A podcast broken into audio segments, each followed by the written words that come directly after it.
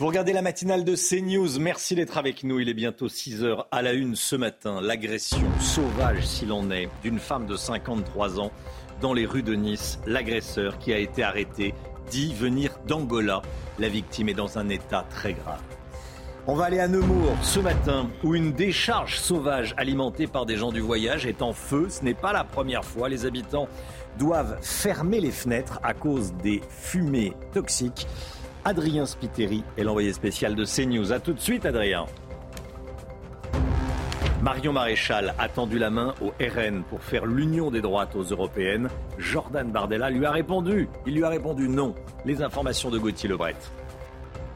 Une chasse à l'homme en Pennsylvanie aux États-Unis pour retrouver un détenu qui s'était évadé de prison, vous le voyez à gauche. Il est désormais armé, nous dira Elisabeth Guedel en direct. A tout de suite, Elisabeth. Est-ce qu'on va payer moins d'impôts l'année prochaine? En tout cas, ceux qui en payent. On verra ça avec Lomi Guillot. A tout de suite, mec. Une femme rouée de coups et laissée pour morte au cœur de Nice. Ça s'est passé dans la nuit de lundi à mardi, aux alentours de 3 heures du matin. Pour des raisons que l'on ignore encore, un individu a poursuivi cette femme de 53 ans l'a fait chuter au sol et s'est acharné sur elle. Elle a été ensuite prise en charge, Chana. Oui, elle a été prise en charge avec un pronostic vital engagé et transportée à l'hôpital Pasteur. L'agresseur a été interpellé et se présente comme étant un homme de 24 ans de nationalité angolaise. Mathilde Couvillard-Flornois. C'est une agression d'une violence inouïe. Aux alentours de 3 heures du matin ce mardi, avenue de la Durante à Nice, un homme a sauvagement agressé une femme de 53 ans pour des raisons que l'on ignore. Sur ces images de vidéosurveillance, on peut voir l'individu faire tomber la victime, lui donner des coups de pied dans le visage et sauter à pieds joints sur son crâne. La victime est laissée pour morte. L'homme a ensuite été interpellé. Son identité n'est pour le moment pas vérifiée, mais selon ses déclarations, l'homme serait âgé de 24 ans et serait d'origine angolaise. Il n'est pas connu des services de police. L'enquête déterminera le profil psychologique de l'agresseur. Et savoir si celui-ci, au moment des faits, était en plein discernement ou si son discernement était altéré ou aboli. Des experts médicaux, des médecins vont se succéder et vont examiner cet individu et à partir de là vont, donner un, vont remettre un certificat médical pour la justice, laquelle pourra se prononcer avec ce document. Le pronostic vital de la victime est engagé. L'agresseur a été placé en garde à vue. L'enquête a été confiée à la brigade criminelle des Alpes-Maritimes pour homicide volontaire. Et on sera en direct avec William Maury, délégué national Nuit Alliance Police à 6h45 dans, dans trois quarts d'heure. L'incendie dans une décharge sauvage de Nemours en Seine-et-Marne, l'incendie euh, qui est toujours actif. cette décharge est alimentée par des membres de la communauté des gens du voyage installés juste à côté, hein, Chanal. Et d'ailleurs, la, mairie souhaite l'expulsion de ce camp. Alors on va aller sur le terrain, on rejoint tout de suite Adrien Spiteri et Léo Marcheguet sur place. Adrien, bonjour. Alors depuis lundi, le feu n'est toujours pas éteint et les pompiers sont toujours mobilisés. Hein. Oui, exactement. Chana, les pompiers sont euh, toujours mobilisés puisque euh, le feu est circonscrit, maîtrisé, mais n'est toujours pas euh, éteint. Alors ici, on se trouve devant le poste de commandement. C'est ici eh bien, que les pompiers viennent se reposer, se relayer depuis lundi, date du début de l'incendie. Le site, lui, de la déchetterie se situe à quelques mètres d'ici. Le site est actuellement bouclé sur place. Près de 4500 mètres carrés ont été brûlés à proximité de ce camp de gens du voyage. Enfin, autre information que l'on peut euh, vous euh, donner, c'est que eh bien, les pompiers se réuniront aux alentours de 7h30 ce matin pour faire un point sur la situation. Enfin, la mairie, elle, eh bien, s'agace de cette euh, situation puisque les gens du voyage qui vraisemblablement seraient à l'origine eh bien, de cet incendie sont coutumiers du fait. Alors, deux mesures ont été prises par la mairie. D'abord, l'installation de plots devant ce camp pour éviter eh bien, que d'autres personnes ne viennent s'installer sur place. Et puis également un arrêté d'insalubrité pour expulser ces gens euh, du voyage de Nemours. Merci beaucoup Adrien. Il y, a une odeur, vous, sentez la fumée euh, et l'odeur de cette décharge en feu? Alors écoutez Romain, pour le moment nous ne sentons pas vraiment eh bien, ces odeurs de déchets ni la fumée puisque eh bien, on se trouve quand même à plusieurs mètres du site qui est actuellement bouclé en contrebas. Mais dès qu'il fera jour, les pompiers nous ont assuré eh bien, qu'ils nous autoriseront à nous rendre sur place. Aux alentours de, 7h30. Merci beaucoup Adrien Spiteri. Voilà une décharge en, feu autour de, enfin, à Nemours. Et il est conseillé de, de fermer ses fenêtres. Adrien Spiteri avec Léo Marcheguet la difficile union des droites. On va parler politique. Mario Maréchal de Reconquête a semblé tendre la main à Jordan Bardella pour une liste d'union pour les européennes en juin prochain. Gauthier Lebret, dans l'entourage du patron du RN, la réponse est claire, c'est une fin de non-recevoir. Oui, c'est une fin de non-recevoir. Euh, Romain me confiait euh, hier, c'est trop tard, elle n'avait qu'à pas se déclarer euh, candidate. On ne veut pas faire l'union des partis, mais l'union des électeurs. Alors, à Reconquête, on ne désespère pas de se mettre un jour euh, autour de la table.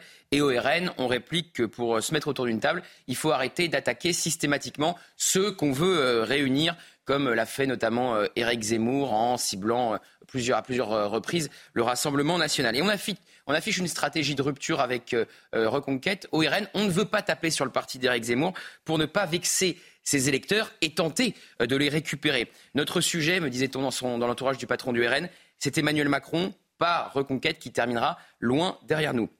Alors ça n'empêche pas euh, Jordan Bardella d'attaquer par contre les Républicains et Eric Ciotti qui ferait, selon lui, euh, du plagiat de, son programme et de ce qu'il dit. Il faut dire qu'à droite, hein, euh, on aura trois candidats vraisemblablement d'accord sur l'essentiel. Marion Maréchal déclaré, donc c'est fait. Jordan Bardella, c'est pareil, c'est fait. Et il reste François-Xavier Bellamy pour les Républicains.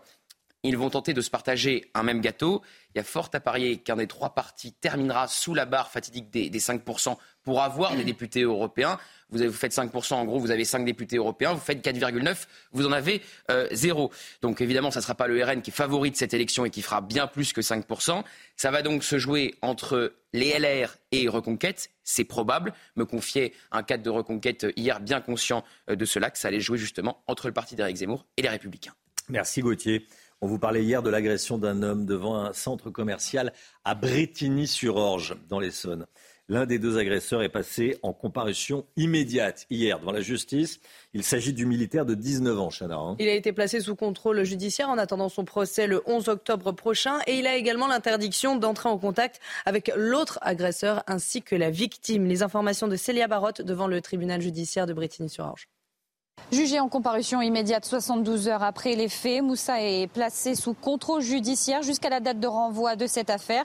Il n'a pas pu être jugé ce mardi après-midi puisque la victime, le fonctionnaire de l'IGPN, n'a pas été informé de l'audience. Devant les juges, le jeune homme de 19 ans a exprimé ses regrets et il souhaitait présenter ses excuses à la victime. Il a également évoqué son inquiétude quant aux conséquences sur son avenir professionnel puisqu'après l'obtention d'un CAP plomberie depuis le mois de juin dernier, il s'est engagé dans la de terre auprès du premier régiment euh, d'infanterie de Sarrebourg. Enfin, avec Jules Bedeau, nous avons pu nous entretenir avec plusieurs de ses amis, des membres de son entourage venus le soutenir au tribunal. Ils ont décrit Moussa comme un jeune homme sans histoire, engagé dans l'armée pour rendre fière sa mère. Eux-mêmes ne comprennent pas son geste. Son casier judiciaire est d'ailleurs vierge.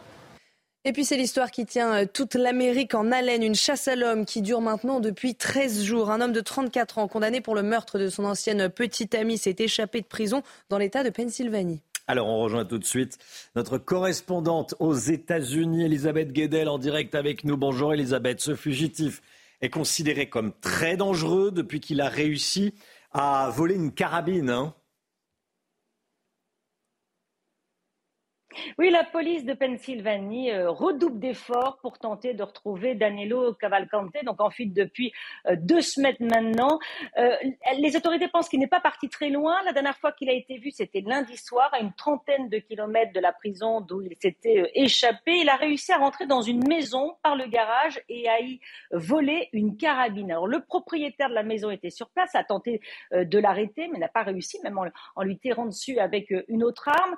Depuis donc vous l'avez dit, euh, Danilo Cavalcante est considéré comme extrêmement dangereux, euh, précise euh, la police, d'autant que la carabine est dotée d'une lunette à vue, donc il peut voir de très loin. Toute la région est placée en alerte. Les habitants sont appelés à se verrouiller chez eux, à mettre leur voiture à l'abri. Les écoles sont fermées. Ce sont plus de 500 agents aidés du FBI qui sont euh, mobilisés, qui essayent de cerner donc le, le, fugitif, de le pousser à la faute, dans l'espoir donc que quelqu'un derrière sa fenêtre eh bien, le reconnaisse et appelle la police. En tout cas, une, une récompense de 25 000 dollars est offerte pour toute information qui mettrait fin à cette longue cavale de deux semaines. Elisabeth Guedel en direct des États-Unis. On va suivre cette cavale. Merci beaucoup, Elisabeth. Une collecte de dons a été organisée au stade Bollard hier soir à, Lens pour les sinistrés du séisme au Maroc. Elle a eu lieu quelques heures avant le coup d'envoi du match amical entre le Maroc et le Burkina Faso qui s'est joué en France. Et à l'arrivée euh, des joueurs marocains sur la pelouse, le stade entier s'est levé pour euh, entonner l'hymne du Maroc avant une minute de silence conclue par des Allah Akbar lancés euh, par le public. Une prière du Coran a également été lue pour rendre hommage aux victimes. L'iPhone 12 va être retiré temporairement du marché français. L'Agence nationale des fréquences estime que les ondes électromagnétiques émises et absorbées par euh, le, corps humain sont trop puissantes. Les ondes émises par le téléphone sont trop puissantes pour le corps humain. Quoi, hein. Oui, le ministre en charge du numérique a expliqué qu'il suffit d'une simple mise à jour du logiciel pour corriger les smartphones. Dans le Parisien, il explique que Apple a 15 jours pour se mettre en conformité. Dans le cas contraire, je cite, je suis prêt à ordonner le rappel des iPhone 12 en circulation. Ah, c'est d'ailleurs globalement pour ça qu'on est de plus en plus nombreux à, téléphoner avec le haut-parleur. Hein Bah oui, pour pas avoir le téléphone euh, collé à, collé à l'oreille. C'est très grave. Hein. Bah, oui, oui, oui, il faut faire attention. En plus, au prix des portables, au prix des iPhones, on, on s'attend quand même à avoir une certaine qualité et que ce ne soit pas nuisif pour la santé, enfin nuisible pour la santé. Hmm. Vous téléphonez avec le haut-parleur, euh, euh, pas souvent dans la rue, j'évite. C'est votre côté discret. Au milieu de l'open space, j'évite aussi. Mais c'est votre côté discret. Euh, Gauthier? Ah moi je mets tout le temps le haut-parleur ou alors les, les, écouteurs. Oui, les écouteurs. Oui, ou les écouteurs. Ou les écouteurs. Allez, le sport, tout de suite. On va parler de l'équipe de France. Retrouvez votre programme de choix avec Autosphère, premier distributeur automobile en France.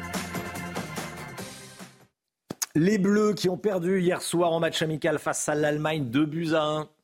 Oui, Romain, c'est un, coup d'arrêt hein, pour les Bleus qui restaient sur cinq victoires consécutives sans encaisser le moindre but. Mais sans Kylian Mbappé, touché au genou, les hommes de Didier Deschamps ont été surpris dès la quatrième minute sur un but de Thomas Müller. Leroy Sané a doublé la mise en fin de match après une mauvaise relance de la défense française. Alors qu'Antoine Griezmann a réduit le score dans les dernières secondes, mais ça n'a pas empêché les Bleus de s'incliner sur la pelouse de Dortmund.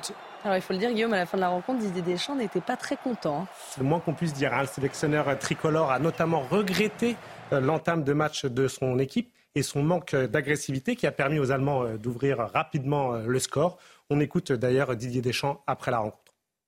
On n'a pas l'habitude de perdre. Si on a perdu, c'est parce qu'on n'a pas bien fait les choses. c'est une équipe allemande qui a été très agressive. On a eu un début de match euh, plutôt catastrophique euh, en termes d'agressivité et, d'intention, même si on s'est bien repris par la suite. Mais euh, voilà, ça leur a permis d'ouvrir le score. Oui, et les Bleus qui se retrouveront hein, dans un mois pour la suite des éliminatoires. Vous le sentez un peu énervé là, Deschamps, un peu sur la réserve, à la Deschamps quoi. On sait qu'il aime pas perdre.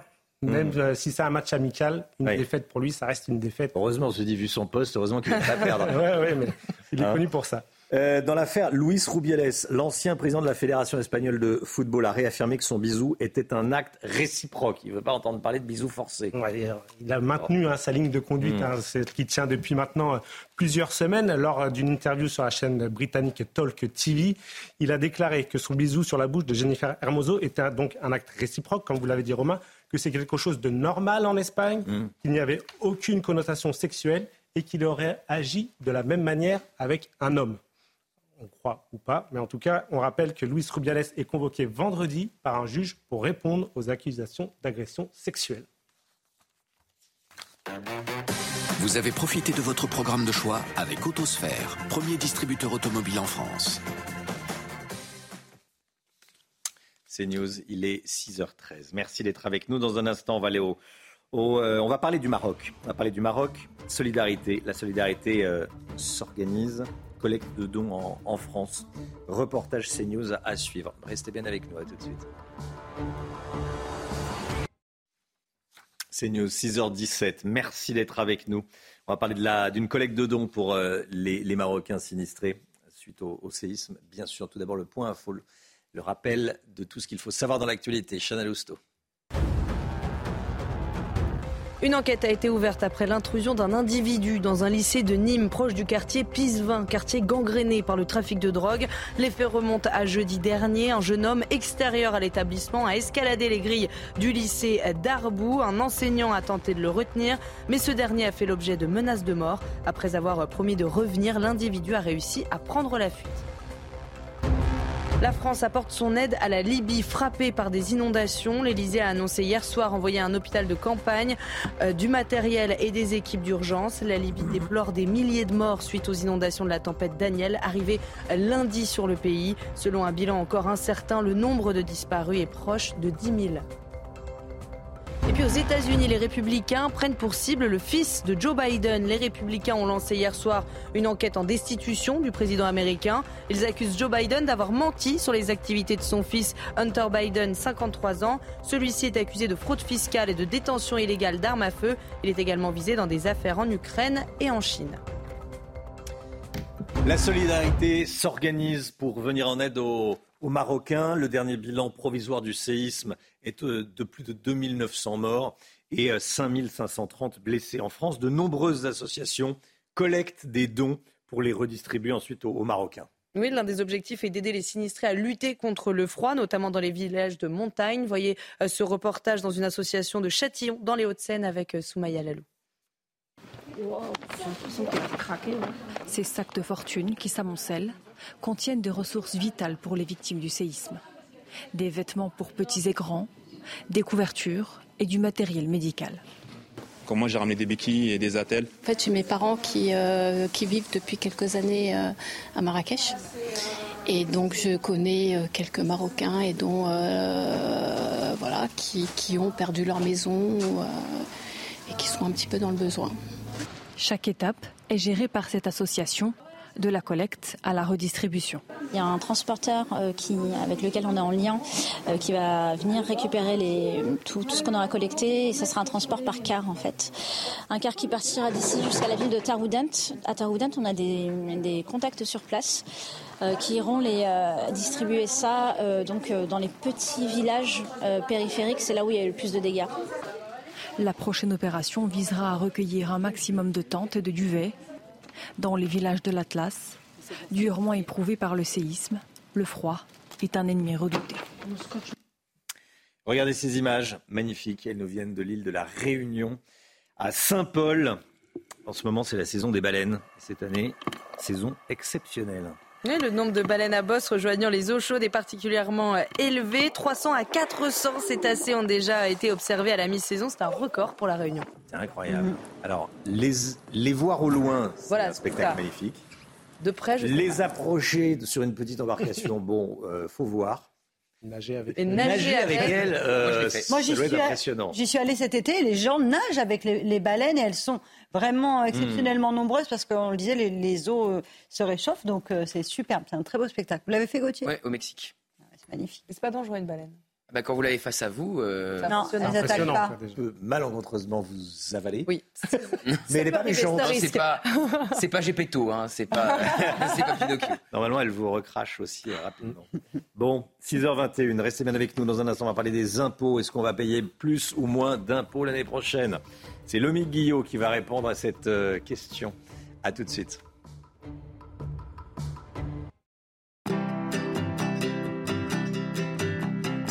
Votre programme avec Lesia, assureur d'intérêt général. L'économie avec le Guillaume, on va parler des impôts. Bruno Le Maire a annoncé hier l'indexation du barème des impôts sur l'inflation en 2024, donc pour euh, l'année prochaine. Très bien. Mais ce qui intéresse tout le monde, c'est de savoir si oui ou, oui ou non on paiera ou pas plus d'impôts l'année prochaine. Lomique Guillot. On va essayer de résumer tout cela. En gros, hein, pour ne pas pénaliser les Français qui ont été moins augmentés que l'inflation, Bercy a décidé de revoir le barème des impôts afin de remonter les seuils d'imposition d'à peu près le niveau de l'inflation estimé en fin d'année. Ce sera normalement 4,8% a indiqué euh, Bercy, parce que sinon, bien, si vous avez été augmenté de moins, votre euh, augmentation est grignotée et par l'inflation et par les impôts. En clair, si vous avez été augmenté de plus de 5% cette année, vous allez payer un peu plus d'impôts. Si vous avez été augmenté de moins de 5%, vous ne paierez pas plus d'impôts. Et si vous n'avez pas du tout été augmenté, vous paierez moins d'impôts. Ça, c'est la promesse de Bercy. Alors concrètement, qui est favorisé par cette mesure D'abord, les petits salaires. L'année dernière, il fallait avoir déclaré moins de 10 777 euros par part pour ne pas être imposé. Avec la revalorisation, la revalorisation c'est 11 294 euros. Sans cette mesure, 320 000 salariés qui ne payaient pas d'impôts jusqu'à présent auraient été imposés euh, par Bercy. Le site Monevox a fait différents calculs que vous voyez pour savoir qui sont à peu près les, gagnants. On estime là que ce sont des gens qui n'ont pas été augmentés entre 2022 euh, et 2023. Euh, Un célibataire sans enfant qui gagne 1383 euros ne payait pas d'impôts il n'en paiera pas l'année prochaine. Un célibataire avec enfant qui gagne 2000 euros par mois va faire une économie de 60 euros sur ses impôts. Un couple avec deux enfants qui gagne à deux 5400 euros par mois fera une économie de 178 euros et un couple aisé sans enfants avec des revenus de 8400 euros par mois fera une économie de 640 euros. Enfin, il faut rappeler que pour ceux qui ont été augmentés en 2023 de plus de 5%, ils paieront plus d'impôts mais moins malgré tout que si le barème n'avait pas été revu. Tout cela a un coût pour l'État, forcément pas un coût, mais un manque à gagner, puisque c'est de l'argent qui rentre en moins dans, dans, les caisses. Bercy estime que ce manque à gagner est de 6 milliards d'euros, mais pour Bruno Le Maire, c'est un effort que peut faire le gouvernement en faveur de ceux qui se lèvent le matin et nous permettent d'avoir de la croissance, dit-il. Ça mérite de la reconnaissance. Le travail paye et les impôts baissent, a poursuivi euh, le ministre. Alors c'est bien aimable, hein, c'est même euh, positif de présenter ça comme une récompense. Pourtant, il faut rappeler que c'est pratiquement une habitude, hein, c'est une chose quasiment euh, acquise. L'index avait déjà été relevé l'année dernière de 5,4%, tout comme il l'a été à chaque fois que l'inflation était présente. C'était votre programme avec Lesia, assureur d'intérêt général. Le temps tout de suite avec Alexandra Blanc. C'est l'heure de vous plonger dans la météo avec Mondial Piscine. Mondial Piscine, l'art de donner vie à vos rêves. Forte activité électrique hier dans le Jura, Alexandra. Hein. Oui, on prend la direction de Clairvaux-les-Lacs avec cette, activité électrique particulièrement importante hier euh, dans le Jura, mais également dans le sud-ouest. On a relevé en tout 12 500 impacts de foot, dont 900 euh, dans le sud-ouest, avec donc ces orages qui petit à petit sont remontés. ces images, on les a prises cette nuit aux alentours de minuit, 1 heure du matin. Et donc l'instabilité électrique était particulièrement importante cette nuit euh, sur le Jura ou encore en allant vers la Bourgogne, avec donc des orages, mais également de la grêle.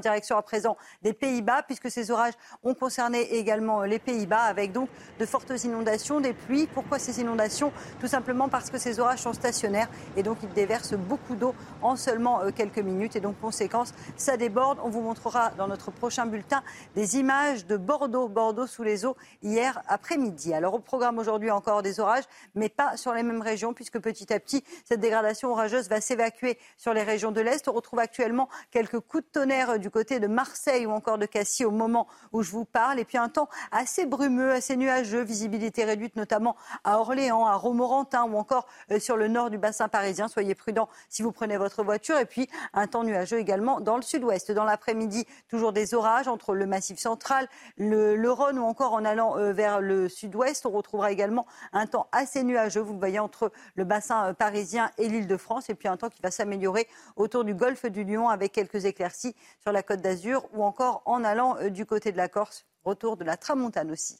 Les températures beaucoup plus respirables, ça on vous le répète depuis euh, quelques jours, ça y est, ça baisse, c'est mieux. 16 degrés à Paris, 16 degrés également à Bordeaux ou encore 12 degrés à Rennes. Et dans l'après-midi, les températures sont à peu près conformes au normal de saison, notamment sur les régions du Nord. Ça change des 35 degrés, 23 degrés à Paris, 21 degrés pour la pointe bretonne, 22 degrés en Bourgogne, tandis que la chaleur se maintient en Corse ou encore à Marseille avec en moyenne entre 27 et 29 degrés. Suite du programme du beau temps, jeudi et vendredi avant un temps un petit peu plus maussade pour la journée de samedi par le nord-ouest. C'était la météo avec Mondial Piscine. Mondial Piscine, l'art de donner vie à vos rêves. Il est bientôt 6h30. Merci d'être avec nous. Merci d'avoir choisi CNews pour démarrer cette journée. À la une ce matin, une procédure disciplinaire à l'encontre d'un chauffeur de bus de la RATP. Il se filme sur les réseaux sociaux et on le voit insulter très violemment une passagère. On va dresser ce matin le portrait de Sokaina, Cette jeune Marseillaise de 24 ans, tuée par des trafiquants de drogue qui ont tiré sur son immeuble, victime innocente de ces meurtriers.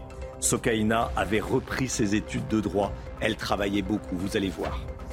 La solidarité fonctionne à plein pour aider les Marocains victimes du séisme. On a suivi un franco-marocain qui porte secours aux sinistrés. Une application française pour arrêter de fumer vient d'être validée par l'Organisation mondiale de la santé.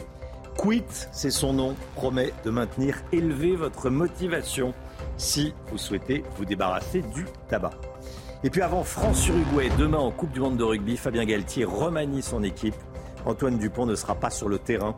Guillaume Filleul pour les dernières informations. A tout de suite Guillaume. Un chauffeur de bus de la RATP menace et insulte une passagère sur une vidéo filmée par lui-même de plus de 40 secondes. On le voit se déchaîner, il n'y a pas d'autre mot, se déchaîner verbalement sur cette femme, Chana. Oui, arrivé au terminus, le machiniste lui demandait en fait de descendre et c'est là que la situation a dégénéré. La RATP et Valérie Pécresse condamnent ces agissements avec la plus grande fermeté. Une procédure disciplinaire a donc été ouverte. Tony Pitaro et Charles Baget. Demandez de sortir, c'est le terminus, tu sors. Tu peux appeler les flics, appelle même les Ferme ta mère, je te tout de suite là. Pendant 46 secondes, ce chauffeur de bus insulte une femme qui, selon lui, ne souhaitait pas descendre au terminus. Espèce de Ferme ta ici avant que je te baffe ta mère là.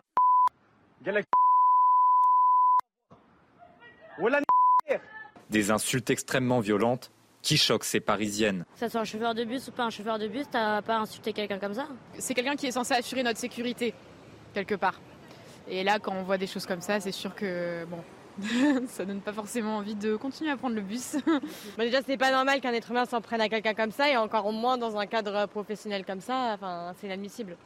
Des propos condamnés par la présidente de la région Île-de-France, Valérie Pécresse. Ce comportement extrêmement choquant d'un conducteur de bus vis-à-vis d'une voyageuse porte atteinte au service public de transport et doit être sanctionné. Début septembre, ce machiniste s'étonnait du nombre de femmes dans une ligne de bus. C'est incroyable, c'est un four à meuf. Il n'y a que ça. Oh là, t'es marié, t'es en couple, t'es mort. Tes yeux, tu saignes des yeux. À tout moment, il y a une meuf qui te sourit. À tout moment. La RATP a condamné avec la plus grande fermeté ces agissements et assure que l'homme fait l'objet d'une procédure disciplinaire. Le témoignage bouleversant à présent de la mère de Sokaina, tuée par une balle perdue, tuée par un trafiquant de drogue à Marseille. On vous annonçait la mort de, de la jeune femme hier dans la matinale euh, sur CNews. Et Leïla, sa mère, est anéantie évidemment par le drame euh, qui frappe sa famille. Dans un entretien aux Parisiens, elle revient sur la perte de sa fille, mais aussi sur l'insécurité qui règne dans son quartier. Michael Dos Santos et Mathilde Couvillard-Flornois. Une scène de la vie quotidienne qui se transforme en cauchemar. Alors que Sokaina vient de se préparer un café, une balle perdue transperce une plaque de placo sous la fenêtre de son appartement situé au troisième étage. En l'espace de quelques secondes, la vie de Leïla vient de basculer dans l'horreur. J'ai trouvé ma fille dans sa chambre avec la tête explosée. Je n'ai pas compris. C'est la guerre, c'est quoi? Il y avait du sang partout. Je n'arrive pas à comprendre, à avaler. Ce n'est pas en Colombie, c'est en France. Sous le choc, Leïla crie de détresse. Son autre fille, âgée de 14 ans, réalise, elle, un massage cardiaque à Sokaina. En vain, sa fille de 24 ans, qui venait de reprendre ses études de droit, ne reviendra jamais à la vie. Sokaina était tout pour moi. Ils m'ont enlevé ma fille, mais quelle justice Vous croyez que je vais oublier ça? Ma dernière fille a 14 ans. Si elle n'était pas là, je partirais maintenant. Ça ne m'intéresse plus la vie. Dévastée, Leïla dénonce l'insécurité dans la cité de Saint-Is, gangrénée par le trafic de drogue. Ce sont des gens qui me font peur. Il y a un peu des jeunes du quartier, mais c'est surtout des jeunes qui viennent d'ailleurs, des fois avec de belles voitures. Selon Leïla, des dealers ont inversé le rapport de force. Les policiers eux-mêmes ont peur. Parfois, ils se font caillasser. Ce genre de choses n'arrive que dans les HLM, jamais dans les résidences. Pourtant, ce ne sont pas des animaux qui vivent en HLM. Présente dans le quartier depuis 15 ans, Leïla a reçu le soutien des autres locataires. Une collecte va permettre de financer les funérailles de Sokaina. Voilà, c'est fort. Hein. Ce ne sont pas des animaux qui vivent en HLM. On a le droit de vivre en sécurité en HLM également. Sauf que là, euh, force est de constater que ce n'est plus le cas.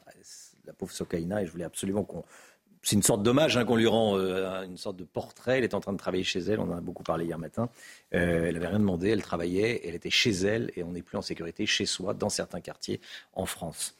Au Maroc, les recherches se poursuivent pour tenter de retrouver des survivants quatre jours après le séisme. Le dernier bilan provisoire, plus de 2900 morts et plus de 5500 blessés. Sur place, les, habitants constatent l'ampleur des dégâts.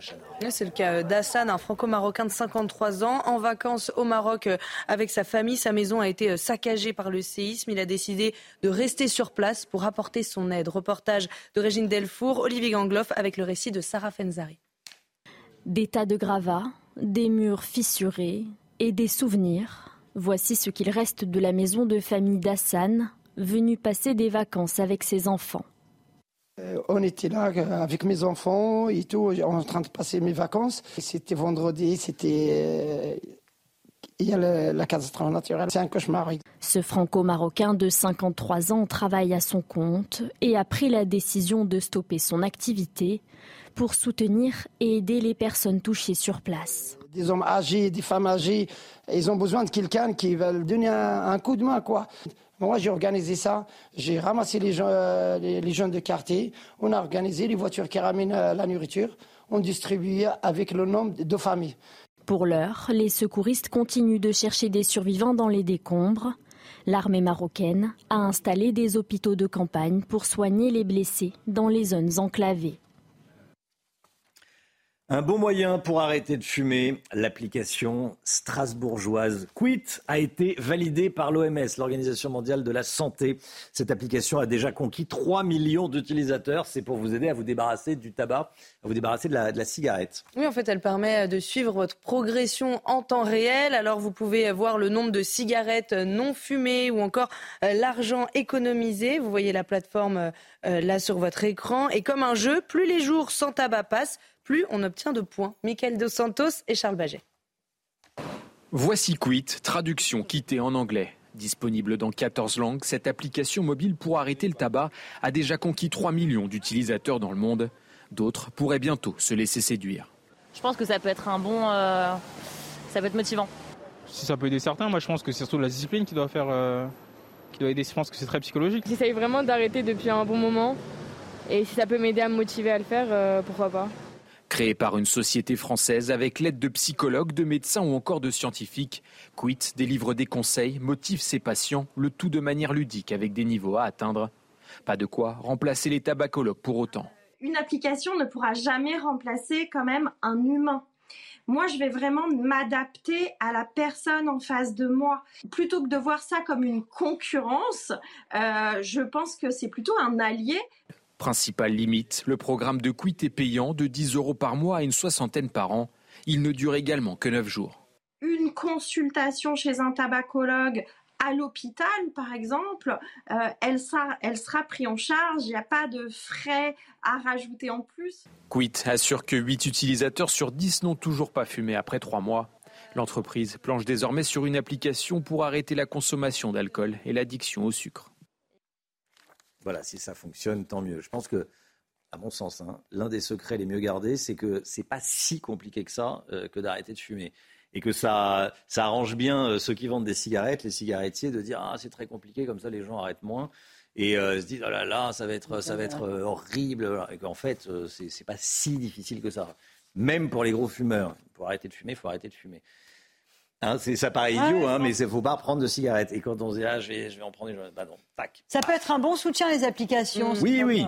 Voilà, les applications pour maigrir, les applications. Ça peut hmm. être un soutien psychologique. Ça peut être un soutien psychologique, voilà. Effectivement. Allez, 6h39. Euh, c'est le sport, justement. Quand on fait du sport, il vaut mieux éviter la cigarette. Retrouvez votre programme de choix avec Autosphère, premier distributeur automobile en France. Guillaume Filleul pour le sport, on connaît la composition du 15 de France pour affronter demain soir l'Uruguay. Les dernières infos, Guillaume. Oui, Romain, et comme attendu, Fabien Galtier a procédé à une large revue d'effectifs pour ce deuxième match de la Coupe du Monde avec pas moins de 12 changements. Les principaux cadres ont été laissés au repos, comme Antoine Dupont, hein, le, capitaine, alors qu'Anthony Gelonche fera son retour à la compétition six mois à peine après sa grave blessure au genou gauche. Le joueur du stade toulousain sera même capitaine et n'a pas caché sa fierté, comme vous allez l'entendre. Pendant, ces six mois, je me suis donné la chance de revenir et, aujourd'hui revenir euh, pour ce match de Coupe du Monde en étant capitaine, c'est une énorme fierté pour moi. Je crois que cette blessure va, va m'avoir fait beaucoup de bien et va m'avoir fait grandir. Voilà, effectivement, il faudra faire euh, un jour un reportage sur les lunettes de Fabien Galtier. Hein. Avec plaisir. Hein je vous dévoilerai tous les, secrets des lunettes de Fabien Galtier. Elles sont particulières, elles sont très couvrantes. tout le monde se pose la question de savoir pourquoi il porte ces lunettes. Ah, pourquoi Oui, c'est ça, oui. On dirait des, des lunettes de soudeur. Hein je vous expliquerai tout. Ah, je veux bien, je veux savoir. Le coup d'envoi de ce match contre euh, l'Uruguay aura lieu demain à Lille à 21h. Et Guillaume, vous avez une image sympa de l'équipe de France qui a rejoint Lille hier en train. Tout à fait. Les Bleus ont pris le train à Gare du Nord pour euh, rejoindre euh, Lille. Et pendant le trajet, ils en ont profité, que ce soit pour jouer aux cartes, regarder des séries sur leur smartphone ou jouer dessus. Euh, dans une ambiance, hein, comme on peut le voir, euh, très détendue et relaxée, jusqu'à leur euh, arrivée à Lille, où on va le voir aussi, ils ont pu avoir, ils ont le droit à un bel accueil, hein, avec des dizaines de supporters ah, venus les encourager avant cette rencontre face à l'Uruguay. Bon, si les Français ont pris le, le train, deux membres de la délégation de la Nouvelle-Zélande se sont offerts, eux, une escapade à vélo. Ah oui, c'est Andy Ellis et George Bauer ont en effet été euh, filmés en vélo dans les rues euh, de Lyon où les All Blacks ont leur euh, camp de base. Ils se sont attaqués à la, à la montée de Fourrière, c'est 95 mètres de dénivelé. Un sacré défi hein, avec le poids de vélo, hein, surtout qui pèse une vingtaine de kilos. Mais au prix d'un incroyable effort, ils ont réussi leur pari. Vous avez profité de votre programme de choix avec Autosphère, premier distributeur automobile en France. L'agression sauvage d'une femme à Nice, on va y revenir dans un instant avec William Maury. Il est policier, délégué national nuit du syndicat de police Alliance. Restez bien avec nous sur CNews. À tout de suite. C'est News, il est 7h moins le quart. Merci d'être avec nous. Dans un instant, on va revenir avec William Maury, délégué national du syndicat euh, de police Alliance pour euh, les policiers de nuit. Euh, William Maury, on va revenir sur cette agression sauvage d'une femme à, Nice. Mais tout d'abord, le point info. Chanel Housteau. Une enquête a été ouverte après l'intrusion d'un individu dans un lycée de Nîmes, proche du quartier Pisevin, quartier gangréné par le trafic de drogue. Les faits remontent à jeudi dernier. Un jeune homme extérieur à l'établissement a escaladé les grilles du lycée d'Arbou. Un enseignant a tenté de le retenir, mais ce dernier a fait l'objet de menaces de mort. Après avoir promis de revenir, l'individu a réussi à prendre la fuite. Au Maroc, les recherches se poursuivent pour tenter de retrouver des survivants quatre jours après le séisme. Le dernier bilan provisoire recense plus de 2900 morts et 5530 blessés. La Croix-Rouge a lancé un appel de fonds de 100 millions d'euros pour soutenir les opérations de secours. Et hier, en fin de journée, Mohamed VI s'est rendu au centre hospitalier universitaire de Marrakech pour prendre des nouvelles des blessés avant de faire un don de sang. Et puis l'iPhone 12 retiré temporairement du marché français. L'Agence nationale des fréquences estime que les ondes électromagnétiques émises et absorbées par le corps humain sont trop puissantes. Apple a 15 jours pour se mettre en conformité. Dans le cas contraire, le gouvernement ordonnera le rappel de tous les iPhone 12 en circulation. William Maury est en direct avec nous. Bonjour William Maury, vous êtes policier, délégué national nuit du syndicat de police Alliance. Merci d'être euh, là. Je voulais euh, revenir sur ce qui s'est passé à, à Nice. Agression euh, sauvage d'une femme à, Nice. La victime est dans un état très grave. C'est une agression très violente. L'homme s'est acharné euh, sur elle. Que sait-on de ce qui s'est passé? Alors, euh, déjà bonjour. On, a un équipage de police qui est requis à, donc à Nice hein, pour se rendre euh, sur la voie publique parce que aux vidéoprotections, le CSU, donc le, centre urbain, voit euh, une femme inanimée au sol. Donc nos collègues avec les pompiers arrivent sur place, euh, découvrent une femme avec le crâne complètement défoncé, euh, une plaie saignante au niveau de la face et euh, bah, qui est complètement inanimée, hein, qui ne bouge plus. Il y a une relecture en urgence qui est faite de la vidéoprotection et, et là, stupeur, on voit un individu qui saute à pieds joints sur le visage de cette pauvre femme et qui lui porte plusieurs coups de pied, bah, pareil au niveau de la face. On a une personne qui était euh, encore cette nuit euh, en réanimation de déchocage à l'hôpital avec un pronostic vital plus qu'engagé.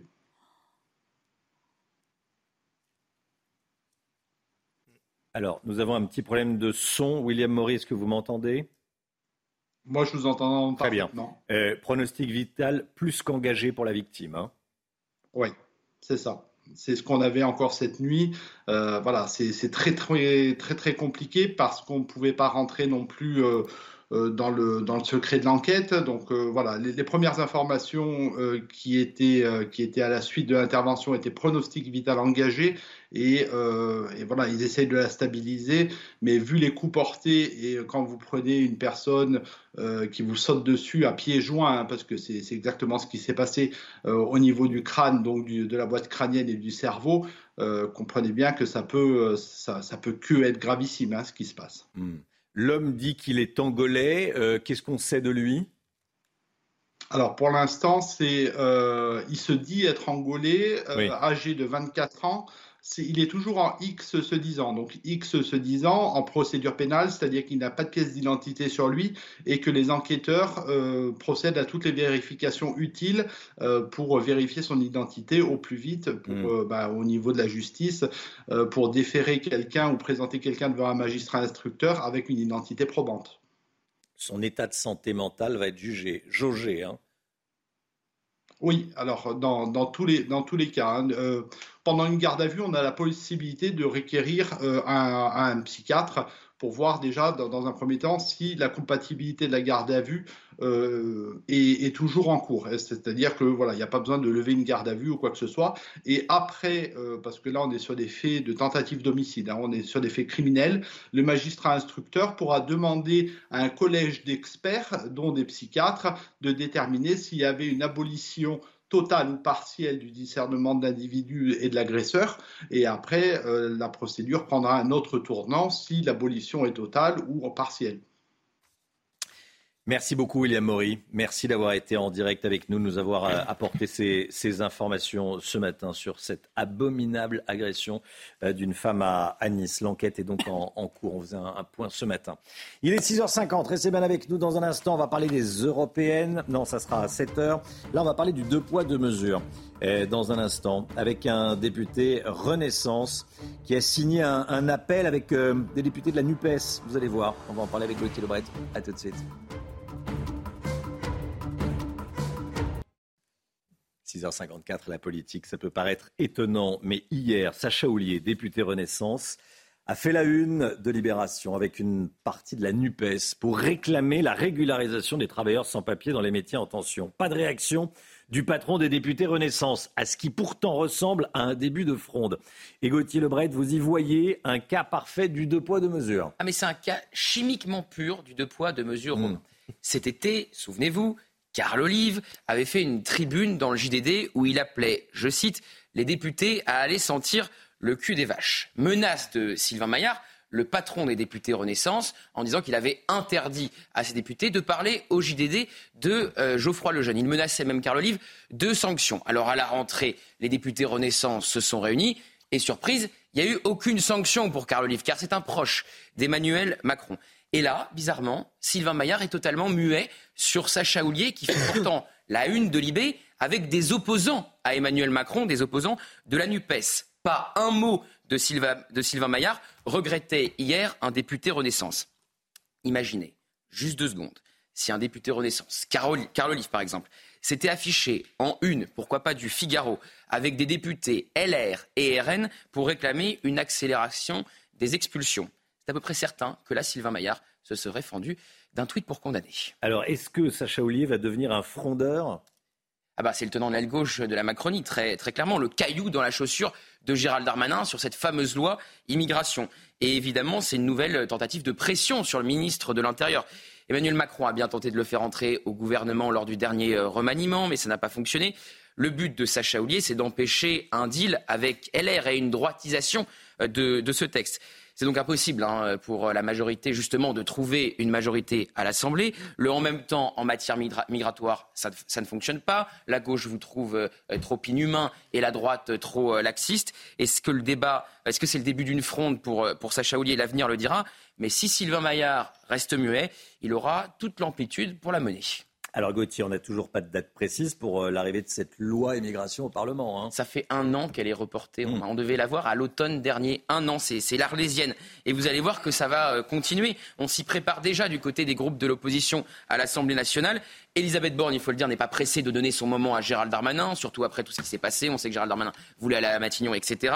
Alors, d'octobre à novembre, le calendrier est surchargé pour l'Assemblée nationale. C'est le fameux euh, budget où les 49.3 vont, vont s'empiler. Et euh, le jour où arrivera enfin ce texte immigration sur l'immigration à l'Assemblée, Elisabeth Borne, faute de majorité, n'aura pas d'autre choix que d'utiliser un 49.3. Et là, une question se posera. Les républicains oseront-ils voter une motion de censure quitte à perdre leur siège en cas de dissolution. Rien n'est moins sûr. Merci Gauthier. Sébastien Chenu, vice-président de l'Assemblée nationale, député RN du Nord, sera l'invité de Sonia Mabrouk dans la grande interview 8h10, CNews et Europe 1. La musique, comme tous les matins. Notre programme avec Groupe Verlaine. Isolation, centrale photovoltaïque et pompe à chaleur.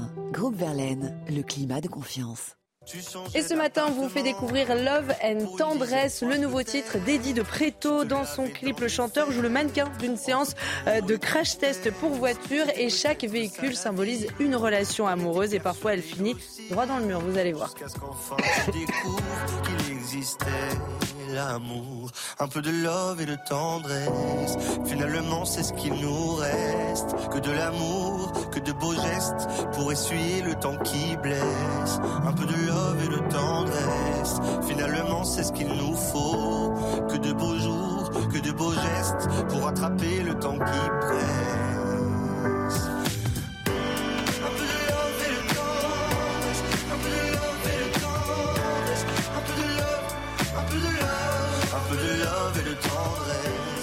Chaud l'été, froid l'hiver? C'était votre programme avec Groupe Verlaine Isolation thermique par l'extérieur avec aide de l'État. Groupeverlaine.com Allez, le temps, Alexandra Blanc. C'est l'heure de vous plonger dans la météo avec Mondial Piscine. Mondial Piscine, l'art de donner vie à vos rêves.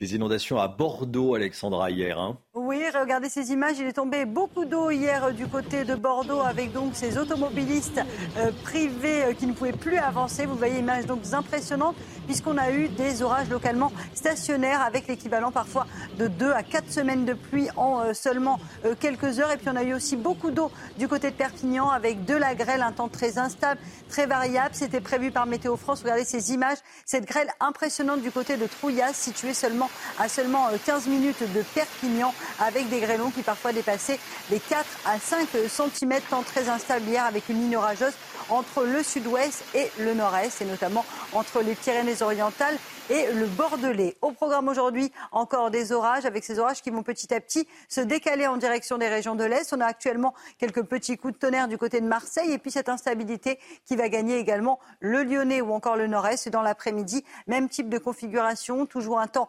variable, instable entre les régions centrales, le Massif central, les Alpes ou encore en remontant euh, vers le Jura, avec localement des orages de nouveau assez violents. Et le temps restera très nuageux si vous êtes entre le bassin parisien et l'île de France amélioration en revanche autour du golfe du Lion avec le retour du vent d'autant. Côté température, c'est beaucoup plus respirable. On a eu très très chaud la semaine dernière. Là, on respire enfin. 12 degrés la minimale du côté de Rennes ou encore 16 à Paris. 18 degrés à Toulouse. Et dans l'après-midi, les températures resteront à peu près conformes au normal de saison sur le nord. 24 degrés en moyenne pour Rennes. 22, 23 degrés entre le bassin parisien et la région lilloise. 23 degrés à Lyon contre 36 degrés il y a seulement euh, quelques jours. Et puis dans le sud, ça reste relativement relativement doux avec 29, 28, 29 degrés entre Bastia et Ajaccio. C'était la météo avec Mondial Piscine. Mondial Piscine, l'art de donner vie à vos rêves. CNews et les 7 heures. Merci d'être avec nous. Merci d'avoir choisi CNews pour euh, démarrer votre journée. Vous regardez la matinale à la une ce matin. L'agression sauvage d'une femme de 53 ans dans les rues de Nice. L'agresseur qui a été arrêté dit venir d'Angola. La victime est dans un état grave. On va aller à Nemours ce matin, où une décharge sauvage alimentée par des gens du voyage est en feu. Ce n'est pas la première fois que les habitants doivent fermer les fenêtres à cause des fumées toxiques. Adrien Spiteri est l'envoyé spécial de CNews. A tout de suite, Adrien. Marion Maréchal a tendu la main au RN pour faire l'union des droites aux européennes. Jordan Bardella lui a répondu non. Les informations de Gauthier Lebret à suivre. Le syndicat de la magistrature qui participe à la fête de l'humanité ce week-end, la fête du Parti communiste. Charles Prats, ancien magistrat, est avec nous pour en parler. Bonjour Charles Prats. Bonjour Romain. Et à tout de suite. Et puis on va parler ce matin des carburants. On va faire le point sur les annonces concernant l'évolution des prix à la pompe avec Pierre Chasseret qui nous dira que malheureusement les petites stations-service sont en voie de disparition. Ce sera avant 7h30. Mais tout d'abord, cette information de nos confrères de Sud-Ouest. Un mort et sept personnes en réanimation en raison de cas probables de botulisme. Le botulisme qui est une affection neurologique grave. Les malades ont pris un repas dans un restaurant à Bordeaux, donc selon, euh, selon Sud-Ouest. Les personnes contaminées ont toutes mangé dans un même établissement du centre-ville de Bordeaux, le Chin Wine Bar. Il y a donc un mort. Il y avait plusieurs cas, euh, cas graves. il y a donc un mort selon les informations de Sud-Ouest. On vous en dira plus dès qu'on en saura plus. Une femme rouée de coups et laissée pour morte au cœur de Nice. Ça s'est passé dans la nuit de lundi à mardi vers 3 heures du matin. Pour des raisons que l'on ignore encore, un individu a poursuivi cette femme de 53 ans, l'a fait chuter au sol et s'est acharné sur elle, Chana. Elle a été prise en charge avec un pronostic vital plus qu'engagé et transportée à l'hôpital Pasteur. L'agresseur a lui été interpellé et se présente comme étant un homme de 24 ans, originaire euh, euh, de nationalité angolaise. Pardon. Mathilde Couvillère-Flornois. C'est une agression d'une violence inouïe. Aux alentours de 3 heures du matin ce mardi, avenue de la Durante à Nice, un homme a sauvagement agressé une femme de 53 ans pour des raisons que l'on ignore. Sur ces images de vidéosurveillance, on peut voir l'individu faire tomber la victime, lui donner des coups de pied dans le visage et sauter à pieds joints sur son crâne. La victime est laissée pour morte. L'homme a ensuite été interpellé. Son identité n'est pour le moment pas vérifiée, mais selon ses déclarations, l'homme serait âgé de 24 ans et serait d'origine angolaise. Il est également inconnu des services de police et de renseignement sous cette identité. L'enquête déterminera le profil psychologique de l'agresseur et savoir si celui-ci, au moment des faits, était en plein discernement ou si son discernement était altéré ou aboli. Des experts médicaux, des médecins vont se succéder et vont examiner cet individu et à partir de là vont, vont remettre un certificat médical pour la justice, laquelle pourra se prononcer avec ce document. Le pronostic vital de la victime est engagé. L'agresseur a été placé en garde à vue. L'enquête a été confiée à la brigade criminelle des Alpes-Maritimes pour homicide volontaire. Et puis l'incendie dans une décharge sauvage de Nemours en Seine-et-Marne est toujours actif. Cette décharge est alimentée par des membres de la communauté des gens du voyage installés juste à côté. La mairie souhaite d'ailleurs l'expulsion de, ce camp. On rejoint tout de suite notre envoyé spécial, Adrien Spiteri, avec Léo Marcheguet. Adrien, depuis lundi, hein, le feu est, euh, le feu est toujours actif, il n'est toujours pas éteint. Les pompiers sont mobilisés. Les dernières informations, Adrien? Oui, exactement. Romain, les pompiers ici sont toujours à pied d'œuvre à Nemours, puisque le feu est circonscrit, maîtrisé, mais n'est toujours pas éteint. Alors ici, on se trouve devant le centre de commandement. Vous le voyez sur ces images de Léo Marcheguet. Il est à plusieurs mètres du site de la déchetterie. Alors pourquoi nous sommes ici? Eh bien, car le site de la déchetterie est actuellement bouclé. Sur place, près de 4500 mètres carrés de déchets ont été brûlés à proximité de ce camp de gens du voyage. Autre information que l'on peut vous donner, eh bien, c'est que ces pompiers se réuniront aux alentours de 7h30 pour faire un point d'étape sur la euh, situation. Enfin, la mairie, elle, s'agace également de cette euh, situation puisque ces gens du euh, voyage, vraisemblablement à l'origine eh bien, du départ de cet incendie, sont coutumiers du fait. Alors, deux mesures ont été prises par la mairie. D'abord, installer des plots à l'entrée du camp pour éviter que d'autres personnes ne viennent s'installer. Puis également, un, un arrêté d'insalubrité pour eh bien, expulser ces gens du voyage de la ville de Nemours. Enfin, la municipalité appelle ses habitants à fermer leurs fenêtres et leurs portes et éviter également les activités en extérieur car on s'inquiète eh bien, de la potentielle toxicité des fumées dégagées par les euh, déchets euh, ici, même si eh bien, ces fumées sont quand même moins importantes que euh, lundi puisque le feu a été eh bien, circonscrit, maîtrisé par les pompiers ici à Nemours. Adrien Spiteri, merci beaucoup Adrien. La politique, l'impossible union des droites, Marion Maréchal, la candidate de reconquête pour les européennes, a semblé tendre la main à Jordan Bardella, qui est le candidat du RN aux européennes et président de son, son, parti. Marion Maréchal qui a tendu la main pour une liste d'union pour les européennes de, juin prochain. Euh, mais Gauthier Lebret, dans l'entourage du patron du RN, la réponse est, claire. Hein, c'est une fin de non-recevoir. Oui, fin de non-recevoir. Euh, Romain, on me disait hier dans l'entourage de Jordan Bardella. C'est trop tard. Elle n'avait qu'à pas se déclarer candidate quelques jours après euh, Jordan Bardella. On veut faire euh, l'union des électeurs par l'union euh, des partis. Alors, à Reconquête, on ne désespère pas de se mettre un jour autour de la table. Au RN, on réplique que pour se mettre autour d'une table, il faut arrêter d'insulter les représentants de ceux qu'on veut mettre justement autour de la table, comme a pu le faire parfois, non, pas insulter, mais du moins attaquer politiquement Éric Zemmour, Jordan Bardella et le RN ces, ces derniers jours. Alors, on affiche une stratégie différente au RN. On ne veut pas attaquer Reconquête pour ne pas vexer les électeurs, mais tenter de les récupérer. On me disait dans l'entourage du patron du RN, notre sujet c'est Emmanuel Macron, pas Reconquête, qui terminera loin derrière nous. Ça n'empêche pas donc les attaques par contre contre les Républicains de Jordan Bardella, pour qui euh, Éric Ciotti, euh, eh bien, le est un plagieur. Alors il faut dire qu'à droite, trois candidats euh, qui sont d'accord à peu près sur l'essentiel. Donc Marion Maréchal qui a déclaré ses faits, Jordan Bardella pareil, il manque plus que François Xavier Bellamy, vont tenter de se partager un même gâteau. Et il n'y aura pas euh, du gâteau pour euh, tout le monde, en fait, parce que effectivement, le RN va faire bien plus de 5%. Vous savez, les 5%, c'est la barre fatidique. Hein. Vous faites 5%, vous avez 5 eurodéputés. Vous faites 4,9, vous en avez 0. Et il y a un risque pour les LR et pour Reconquête, qui est un des deux partis, qui fasse euh, moins de 5%, c'est probable, me confiait un cadre de reconquête, bien conscient que ça allait se jouer entre le parti d'Éric Zemmour et celui d'Éric Ciotti. Merci Gauthier. Une collecte de dons était organisée au stade Bollard, stade de football à Lens, pour les sinistrés du séisme au Maroc. Elle a eu lieu quelques heures avant le coup d'envoi du match amical entre le Maroc et le Burkina Faso qui se jouait en France. À l'arrivée des joueurs marocains sur la pelouse, le stade entier s'est levé pour euh, entonner l'hymne du Maroc. Hein. Oui, avant une minute de silence conclue par des Allah Akbar lancés par le public. Une prière du Coran a également été lue pour rendre hommage aux victimes. Le sport tout de suite. Retrouvez votre programme de choix avec Autosphère, premier distributeur automobile en France. Les Bleus se sont inclinés hier soir face aux Allemands, hein, Guillaume. oui, c'est un coup d'arrêt hein, pour cette équipe de France qui restait sur cinq victoires consécutives sans encaisser euh, le moindre but, mais sans Kylian Mbappé qui était euh, touché au genou et donc euh, remplaçant. Les hommes de Didier Deschamps ont encaissé un but dès la quatrième minute sur un but de Thomas Müller. Leroy Sané a doublé la mise en fin de rencontre, alors qu'Antoine Griezmann a réduit le score sur penalty mais cela n'a pas empêché donc les Bleus de s'incliner à Dortmund.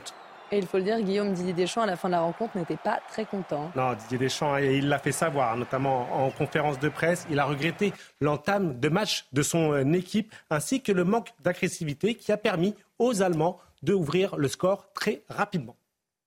On n'a pas l'habitude de perdre. Si on a perdu, c'est parce qu'on n'a pas euh, bien fait les choses. c'est une équipe euh, allemande qui a été très agressive. On a eu un début de match euh, plutôt catastrophique euh, en termes d'agressivité et, d'intention, même si on s'est bien repris par la suite. Mais euh, voilà, ça leur a permis d'ouvrir le score. Vous avez profité de votre programme de choix avec Autosphère, premier distributeur automobile en France. 7h09, restez bien avec nous dans un instant. On va revenir sur la participation du syndicat de la magistrature, classé à l'extrême gauche, à la fête de l'humanité. On va en parler avec Charles Prats, ancien magistrat. Est-ce que c'est la place de magistrat, de juge, d'aller à la fête du Parti communiste? Franchement, on va en parler dans un instant. À tout de suite. Restez bien avec nous sur CNews. CNews, il est 7h13. Merci beaucoup d'être avec nous. On est avec vous, Charles Prats, ancien magistrat. Bonjour, merci d'être là. Bonjour Romain. Je voulais vous entendre sur la participation du syndicat de la magistrature à la fête de l'humanité, la fête du Parti communiste. Euh, ça fait beaucoup réagir, ça choque. Euh, déjà, que dire de ce syndicat, le SM, le syndicat de la magistrature? Il est très engagé politiquement à l'extrême gauche. Ah bah, euh, de, historiquement, oui, il est créé après mai 68, euh, et ça a toujours été un syndicat effectivement d'extrême gauche, quoi qu'on dise, une certaine presse en disant gauche, etc. Non, euh, sur les positions idéologique de ce syndicat, de cette organisation. C'est une organisation d'extrême gauche qui participe régulièrement à des tas de manifestations euh, avec d'autres organismes euh, proches de la gauche radicale, etc. Enfin, il, faut enlever le bandeau des yeux, quoi. Voilà. c'est un, une organisation qui se positionne à la gauche de la gauche depuis toujours et qui ne s'en cache pas d'ailleurs. Hein. Il représente un tiers des juges, un tiers des magistrats? Alors ça dépend des, des années électorales, mais ça varie entre 25% et 35%, oui. Oui, oui. Quand on est magistrat, vous l'avez été. Euh, je le suis toujours, je suis en disponibilité. Vous êtes en disponibilité. Bon. Euh, quand on est magistrat, il y a un devoir de réserve. Alors oui, vous avez un devoir de réserve. Vous avez aussi l'interdiction de prendre euh, ce qu'on appelle des délibérations de nature politique. C'est ce qui est marqué dans le statut de la magistrature. cela étant, les membres des organisations syndicales de la magistrature ou les gens qui sont engagés en politique, les magistrats engagés en politique, ont le droit aussi de parler. Donc ce devoir de réserve ne s'applique pas de la même manière aux gens qui ont des mandats syndicaux ou euh, à des engagements politiques. Enfin, quand vous êtes de gauche, parce que quand vous êtes de droite, là par contre, on vous tape dessus. Vous voyez, moi je suis vice-président de, encore aujourd'hui, d'ailleurs, l'association professionnelle des magistrats, syndicat de magistrats de droite. Ça n'a pas empêché le garde des Sceaux, Éric Dupont-Moretti, euh, de me poursuivre devant le CSM et le même CSM, Conseil supérieur à la magistrature, de me sanctionner pour manquement au devoir de réserve parce que j'avais osé dire qu'il fallait sanctionner les black blocs. Vous voyez hmm. Et donc là, ce que j'attends, c'est de voir quelle va être la position de l'institution judiciaire sur l'éventuel manquement au devoir de réserve des membres du syndicat de la magistrature qui seront allés dans un congrès, enfin dans un meeting du Parti communiste. Est-ce qu'on va leur dire vous avez manqué à votre devoir de réserve ou pas? Ça va être intéressant de voir s'il n'y a pas un deux poids deux mesures selon que vous êtes de droite ou de gauche. Oui, c'est ça. Parce que qu'est-ce qui se passerait si un syndicat de magistrats allait aux universités d'été des Républicains ou du Rassemblement national?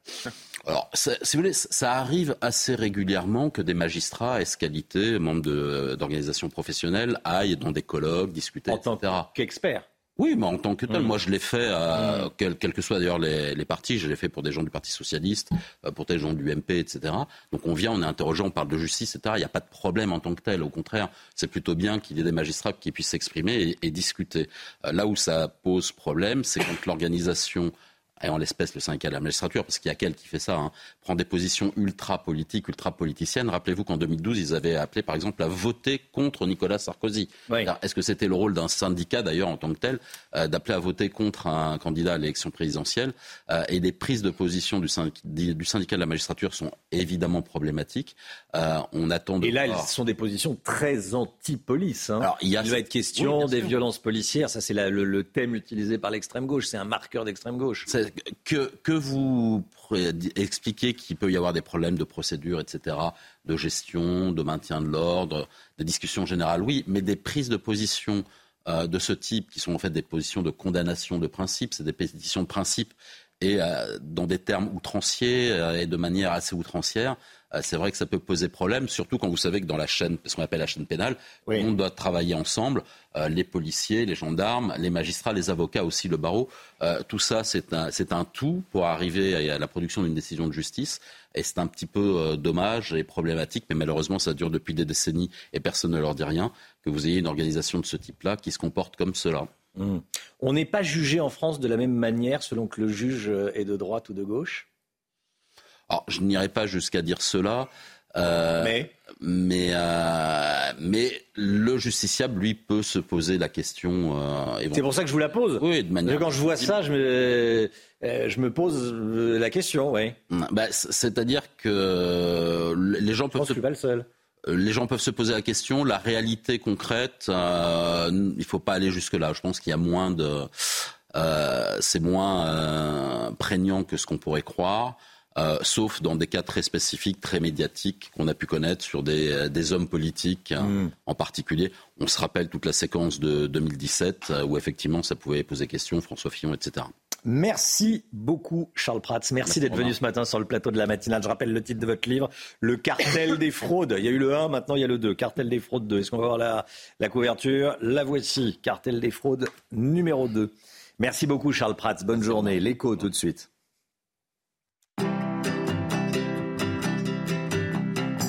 Votre programme avec Lesia, assureur d'intérêt général.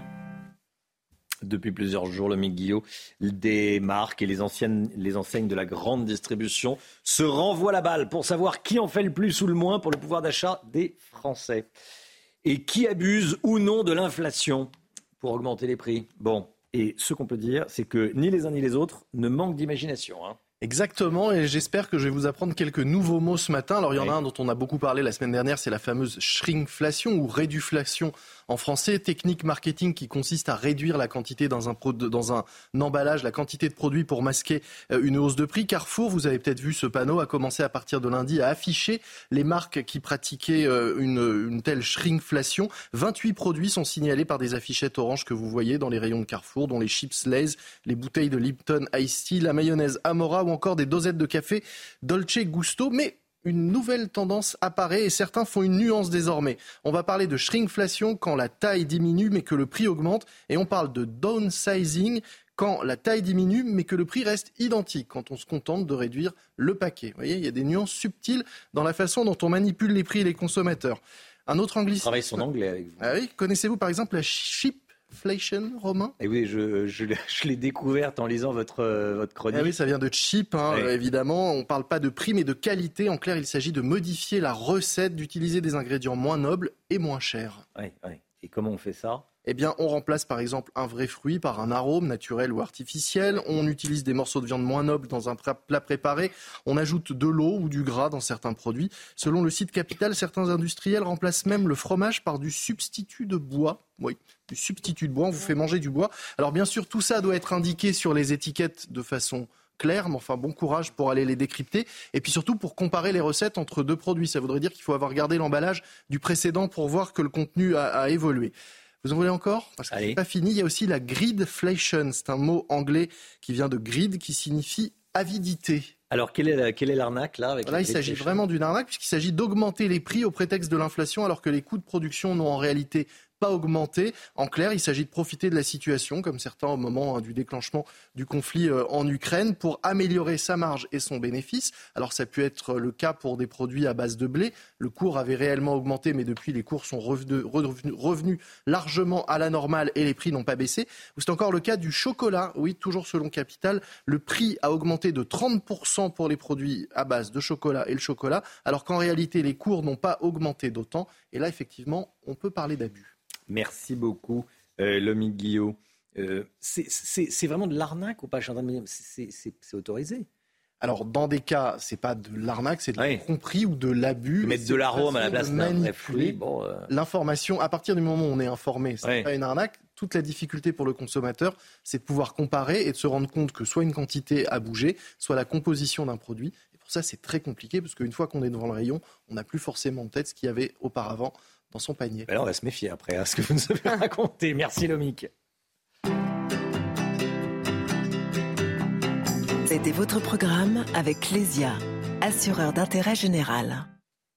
Vous faites attention quand vous faites vos courses, Chana? Voilà, je vais faire encore plus attention après la chronique de Lomique. Qui pas manger du bois. Qu'il n'y ait pas, de bois dans les yaourts, euh, qu'il n'y pas, euh, en ait toujours autant. Que bon, bref, on va faire, on va mettre du temps à faire nos courses. Hein. C'est ça. Maintenant. Allez, 7h22, restez bien avec nous. Le prix de l'essence dans un instant. On va continuer à parler de l'inflation. À tout de suite.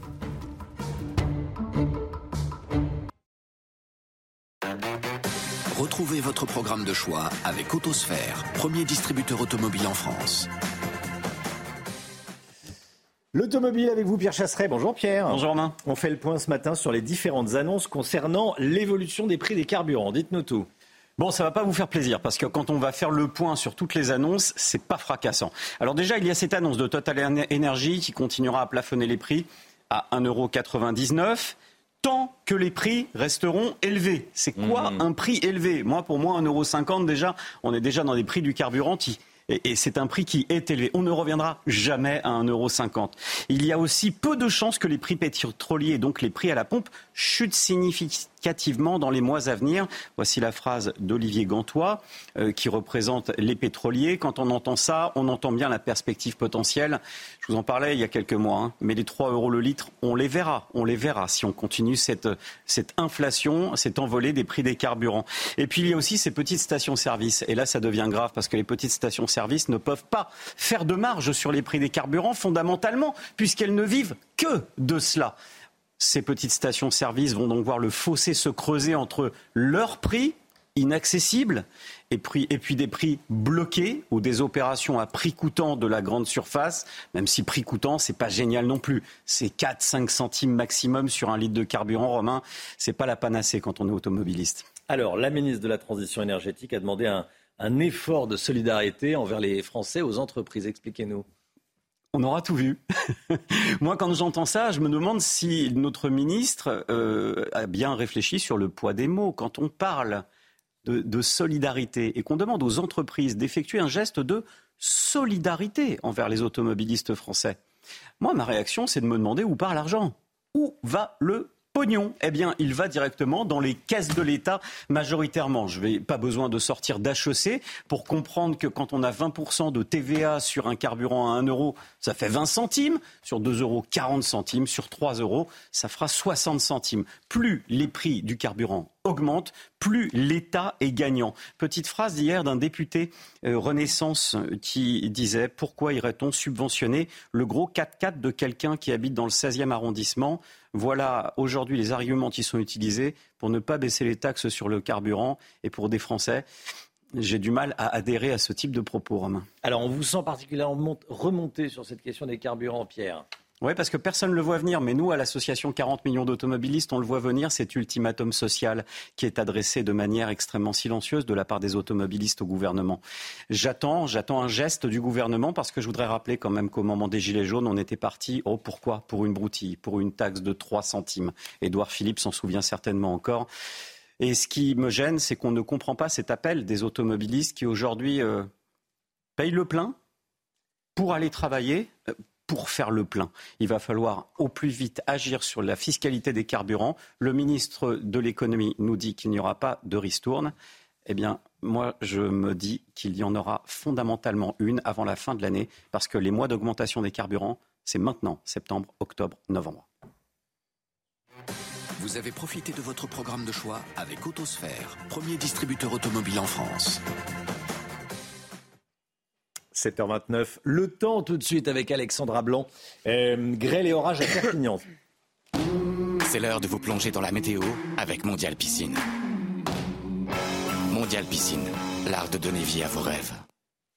Des grêlons à Perpignan, Alexandra. Hein. Oh oui, des grêlons qui tombent dans une piscine, image assez impressionnante avec des grêlons qui mesurent en moyenne entre 3 et 4 cm. On a eu des orages assez stationnaires avec donc des trompes d'eau, mais également euh, de la grêle. C'est vrai que ces orages sont arrivés euh, sur des sols secs, mais également avec des sols très très chauds, puisque je vous le rappelle, on a parfois dépassé les 34-35 degrés la semaine dernière. Et donc, conséquence, dans cette configuration, eh les orages sont localement violents. Et puis, vous le voyez sur ces images, le supermarché hein, inondé avec euh, donc beaucoup, beaucoup d'eau euh, dans les rues de Perpignan, mais également dans les centres commerciaux, avec quelques difficultés de circulation en voiture ou en scooter. Alors au programme aujourd'hui, un temps un peu plus lumineux à Perpignan. En revanche, les orages vont se décaler vers les régions de l'Est, avec déjà un petit peu d'instabilité entre le Lyonnais et les Bouches-du-Rhône, ainsi que du côté du Var. Et dans l'après-midi, de nouveau un temps assez variable, assez instable, avec des orages entre le centre et le centre-est du pays, ou encore en allant vers le Lyonnais, avec donc des orages localisés parfois assez forts en très nuageux sur le nord ou encore au pied des Pyrénées. Retour de quelques éclaircies entre la pointe du Cotentin et la Vendée. Côté température, on respire beaucoup mieux. 12 degrés en Bretagne ce matin ou encore 16 degrés à Bordeaux. Et dans l'après-midi, les températures redeviennent à peu près conformes au normal de saison. 23 à Paris, 22 à Lille, 26 degrés à Toulouse et tout de même 28 à 29 degrés pour la Corse. C'était la météo avec Mondial Piscine. Mondial Piscine, l'art de donner vie à vos rêves. CNews, il est 7h30. Merci d'être avec nous. Vous regardez la matinale de CNews à la une ce matin. Une procédure disciplinaire à l'encontre d'un chauffeur de bus de la RATP. Il se filme sur les réseaux sociaux et on le voit insulter très violemment une passagère. On va dresser ce matin le portrait de Sokaina, cette jeune Marseillaise de 24 ans tuée par des trafiquants de drogue qui ont tiré sur son immeuble. Victime innocente de ces meurtriers, Sokaina avait repris ses études de droit. Elle travaillait beaucoup. À Bordeaux, plusieurs cas probables de botulisme ont été détectés et on a appris il y a une demi-heure qu'il y a eu un mort et sept personnes placées en réanimation. Tous les patients ont mangé dans le même restaurant. On va vous en dire plus dans ce journal.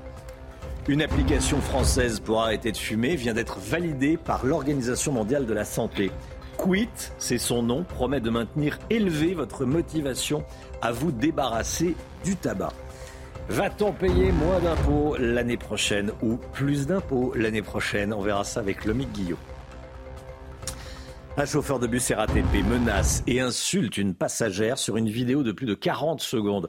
Filmée par euh, ce chauffeur RATP lui-même, on le voit se déchaîner, il n'y a pas d'autre mot, verbalement sur cette femme, Chana. Hein. Oui, arrivé au terminus, le machiniste lui a demandé de descendre. C'est de là que la situation a commencé à dégénérer. La RATP et Valérie Pécresse condamnent ces agissements avec la plus grande fermeté et une procédure disciplinaire a donc été ouverte. Tony Pitaro et Charles Baget.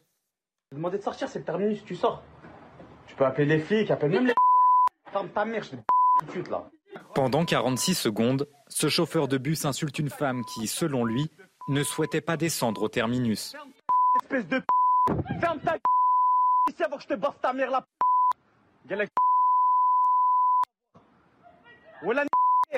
Des insultes extrêmement violentes qui choquent ces Parisiennes. Ça soit un chauffeur de bus ou pas un chauffeur de bus, t'as pas insulté quelqu'un comme ça?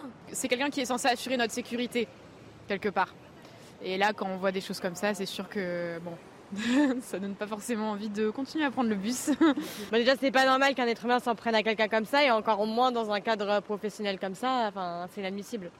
Des propos condamnés par la présidente de la région Île-de-France, Valérie Pécresse. Ce comportement extrêmement choquant d'un conducteur de bus vis-à-vis d'une voyageuse porte atteinte au service public de transport et doit être sanctionné. Début septembre, ce machiniste s'étonnait du nombre de femmes dans une ligne de bus. C'est incroyable, c'est un four à meuf. Il n'y a que ça. Voilà, t'es marié, t'es en couple, t'es mort. Tes yeux, tu saignes des yeux.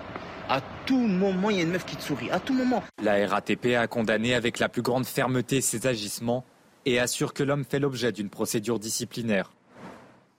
Le témoignage bouleversant à présent de la mère de Sokaina, tuée par une balle perdue à Marseille, euh, tuée par des trafiquants de drogue. On vous annonçait la mort de la jeune femme de 24 ans hier dans la matinale. Elle est là, sa mère est anéantie évidemment par le drame qui frappe sa famille. Dans un entretien aux Parisiens, elle revient sur la perte de sa fille, mais aussi sur l'insécurité qui règne dans son quartier. Mathilde Couvillère-Flornois et Michael Dos Santos. Une scène de la vie quotidienne qui se transforme en cauchemar. Alors que Sokaina vient de se préparer un café, une balle perdue transperce une plaque de placo sous la fenêtre de son appartement situé au troisième étage. En l'espace de quelques secondes, la vie de Leila vient de basculer dans l'horreur. J'ai trouvé ma fille dans sa chambre avec la tête explosée. Je n'ai pas compris. C'est la guerre, c'est quoi? Il y avait du sang partout. Je n'arrive pas à comprendre, à avaler. Ce n'est pas en Colombie, c'est en France. Sous le choc, Leila crie de détresse. Son autre fille, âgée de 14 ans, réalise, elle, un massage cardiaque à Sokaina. En vain, sa fille de 24 ans, qui venait de reprendre ses études de droit, ne reviendra jamais à la vie. Sokaina était tout pour moi. Ils m'ont enlevé ma fille, mais quelle justice Vous croyez que je vais oublier ça? Ma dernière fille a 14 ans. Si elle n'était pas là, je partirais maintenant. Ça ne m'intéresse plus la vie. Dévastée, Leïla dénonce l'insécurité dans la cité de Saint-Is, gangrénée par le trafic de drogue. Ce sont des gens qui me font peur. Il y a un peu des jeunes du quartier, mais c'est surtout des jeunes qui viennent d'ailleurs, des fois avec de belles voitures. Selon Leïla, des dealers ont inversé le rapport de force. Les policiers eux-mêmes ont peur. Parfois, ils se font caillasser. Ce genre de choses n'arrive que dans les HLM, jamais dans les résidences. Pourtant, ce ne sont pas des animaux qui vivent en HLM. Présente dans le quartier depuis 15 ans, Leila a reçu le soutien des autres locataires. Une collecte va permettre de financer les funérailles de Sokaina. L'ultra-violence s'invite dans les écoles. Une enquête a été ouverte après l'intrusion d'un individu dans un lycée de Nîmes, vous savez, proche euh, du quartier Pissevin dont on parle beaucoup, gangréné par le trafic de drogue. Les faits remontent à la fin de semaine dernière, Chana. Hein. Oui, un jeune homme extérieur à l'établissement a escaladé les grilles du lycée d'Arbou. Un enseignant a tenté de le retenir, mais ce dernier a fait l'objet de menaces de mort. Alors après avoir promis de revenir, l'individu a réussi à prendre la fuite. Une personne est morte et sept autres sont en réanimation suite à des euh, cas probables de botulisme. Le botulisme qui est une affection neurologique grave. Selon un communiqué de la préfecture de la Gironde, les malades auraient tous mangé dans un restaurant euh, du centre-ville de Bordeaux, le Chin Chin Wine Bar. Les aliments suspectés sont à ce stade des conserves de sardines faites maison par le restaurateur. Il y aurait donc un mort, c'est ce que nous dit Sud-Ouest, le journal euh, Sud-Ouest. Au Maroc, les recherches se poursuivent pour tenter de retrouver des, survivants quatre jours après le séisme. Et le dernier bilan euh, provisoire recense plus euh, de 2900 morts et 5530 blessés. Et dans la province d'Amizmiz, détruite par les secousses, des secouristes du monde entier travaillent jour et nuit. Notre envoyé spécial sur place, Régine Delfour.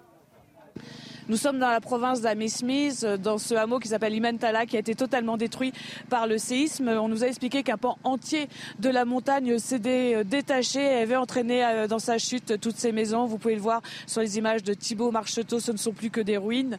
Il y a énormément de secouristes qui sont ici pour tenter de retrouver des survivants, même si l'espoir se menuise. Il y a plusieurs encore corps sous les décombres. Parmi ces secouristes, des secouristes du Qatar, mais aussi d'Espagne. Quelques Français que nous avons rencontrés qui sont venus par leur propres moyens. Ces secouristes vont continuer pendant plusieurs jours puisqu'il reste encore euh, des habitants dans des hameaux euh, voisins qui sont toujours euh, isolés puisque ces hameaux sont inaccessibles. Voilà. Régine Delfour, qui est notre envoyée spéciale au, Maroc. L'iPhone 12 va être retiré temporairement du marché français. L'Agence nationale des fréquences estime que les ondes électromagnétiques émises et absorbées par le corps humain sont trop puissante, trop importante, il émettrait trop d'ondes. Ça serait dangereux pour la santé. En tout cas, ça dépasserait les seuils. Le ministre en charge du numérique a expliqué qu'il suffit d'une simple mise à jour du logiciel pour corriger les smartphones. Dans le Parisien, il explique qu'Apple a 15 jours pour se mettre en conformité. Dans le cas contraire, je cite, je suis prêt à ordonner le rappel des iPhone 12 en circulation. Oui, bon, ceci, c'est pour ça que de plus en plus de gens, et j'en fais partie, je crois que vous en faites partie, euh, Chana, euh, appellent avec le, avec le haut-parleur. J'utilise des écouteurs. J'avoue que le haut-parleur, ah j'ai pas encore, euh, j'ai pas encore essayé. Vous êtes discrète. Discrète, voilà. Alors je préfère. alors que moi, Romain, comment ça va? Je me mets une tasse de café bien bondée, je mets le haut-parleur à fond. Ou dans le train aussi, c'est sympathique. Ah oui, les gens, avec le haut-parleur dans le train. Ah ouais. Ou qui regardent une série sans écouteurs. Alors ça, c'est. Oui. ça, on peut leur dire gentiment. oui. normalement. Hein. Ah euh, un bon moyen pour arrêter de fumer, l'application strasbourgeoise Quit a été validée par l'OMS. Euh, par euh, l'Organisation mondiale de la santé. Cette application a déjà conquis 3 millions d'utilisateurs. C'est pour se débarrasser du tabac. Oui, en fait, elle permet de suivre votre euh, progression en temps réel avec, par exemple, le nombre de cigarettes non fumées ou encore l'argent économisé puisque vous n'achetez plus de paquets de cigarettes. Et comme un jeu, plus les jours sans tabac passent, plus on obtient des points. Toutes les explications avec Michael Dos Santos et Charles Baget. Voici Quit, traduction quittée en anglais. Disponible dans 14 langues, cette application mobile pour arrêter le tabac a déjà conquis 3 millions d'utilisateurs dans le monde. D'autres pourraient bientôt se laisser séduire. Je pense que ça peut être un bon. Euh, ça peut être motivant. Si ça peut aider certains, moi je pense que c'est surtout la discipline qui doit faire. Euh, qui doit aider. Je pense que c'est très psychologique. J'essaye vraiment d'arrêter depuis un bon moment. Et si ça peut m'aider à me motiver à le faire, euh, pourquoi pas. Créé par une société française avec l'aide de psychologues, de médecins ou encore de scientifiques, Quit délivre des conseils, motive ses patients, le tout de manière ludique avec des niveaux à atteindre. Pas de quoi remplacer les tabacologues pour autant. Une application ne pourra jamais remplacer quand même un humain. Moi, je vais vraiment m'adapter à la personne en face de moi. Plutôt que de voir ça comme une concurrence, euh, je pense que c'est plutôt un allié. Principale limite, le programme de Quit est payant de 10 euros par mois à une soixantaine par an. Il ne dure également que 9 jours. Une consultation chez un tabacologue à l'hôpital, par exemple, euh, elle, sera, elle sera prise en charge, il n'y a pas de frais à rajouter en plus. Quit assure que 8 utilisateurs sur 10 n'ont toujours pas fumé après 3 mois. L'entreprise planche désormais sur une application pour arrêter la consommation d'alcool et l'addiction au sucre. C'est vrai qu'on parlait de l'arrêt du, il y a l'argument santé, bon, ça c'est au-dessus de, la, au-dessus de la liste. Puis il y a l'argument financier également. Ça coûte 11 euros un paquet, de, un paquet de cigarettes aujourd'hui. Donc on fait x30, 330 euros par mois. C'est, euh, c'est un crédit voiture, un beau crédit voiture. Il faut avoir les moyens maintenant. Il faut avoir les moyens. Ça hein. abîme la peau, les, dents. Euh. C'est plus qu'un impôt. C'est une forme d'impôt. C'est une forme d'impôt, Essentiellement, c'est comme le carburant. Mais un paquet par jour, 330 euros par, euh, par mois. Oui, on s'achète une belle voiture. bon, bref, chacun fait bien ce qu'il veut, mais c'est euh, ça tue 70 000 personnes par an, euh, rien qu'en France. Allez, les impôts, est-ce qu'on va payer moins ou plus d'impôts l'année prochaine? Réponse de Lomi Guillot dans un instant, juste après la pub. Bon réveil à tous. Il est, il est 8h moins le quart. Merci d'être avec nous. 7h45. Dans un instant, les impôts. On va en payer moins ou on va en payer plus l'année prochaine? Réponse de Lomi Guillot juste après le point info. Chana Lousteau. Une femme rouée de coups et laissée pour morte au cœur de Nice. Ça s'est passé dans la nuit de lundi à mardi vers 3 heures du matin. Pour des raisons que l'on ignore encore, un individu a poursuivi cette femme de 53 ans, l'a fait chuter au sol et s'est acharné sur elle jusqu'à sauter sur sa tête à pieds joints. Son pronostic vital est plus qu'engagé. L'agresseur a été interpellé et se présente comme étant un homme de 24 ans de nationalité angolaise. Au Maroc, les recherches se poursuivent pour tenter de retrouver des survivants quatre jours après le séisme. Le dernier bilan provisoire recense plus de 2900 morts et 5530 blessés. En fin de journée, Mohamed VI s'est rendu au centre hospitalier universitaire de Marrakech pour prendre des nouvelles des blessés avant de faire un don du sang. Puis l'iPhone 12 retiré temporairement du marché français. L'Agence nationale des fréquences estime que les ondes électromagnétiques émises et absorbées par le corps humain sont trop puissantes. Apple a 15 jours pour se mettre en conformité. Dans le cas contraire, le gouvernement ordonnera le rappel de tous les iPhone 12 en circulation.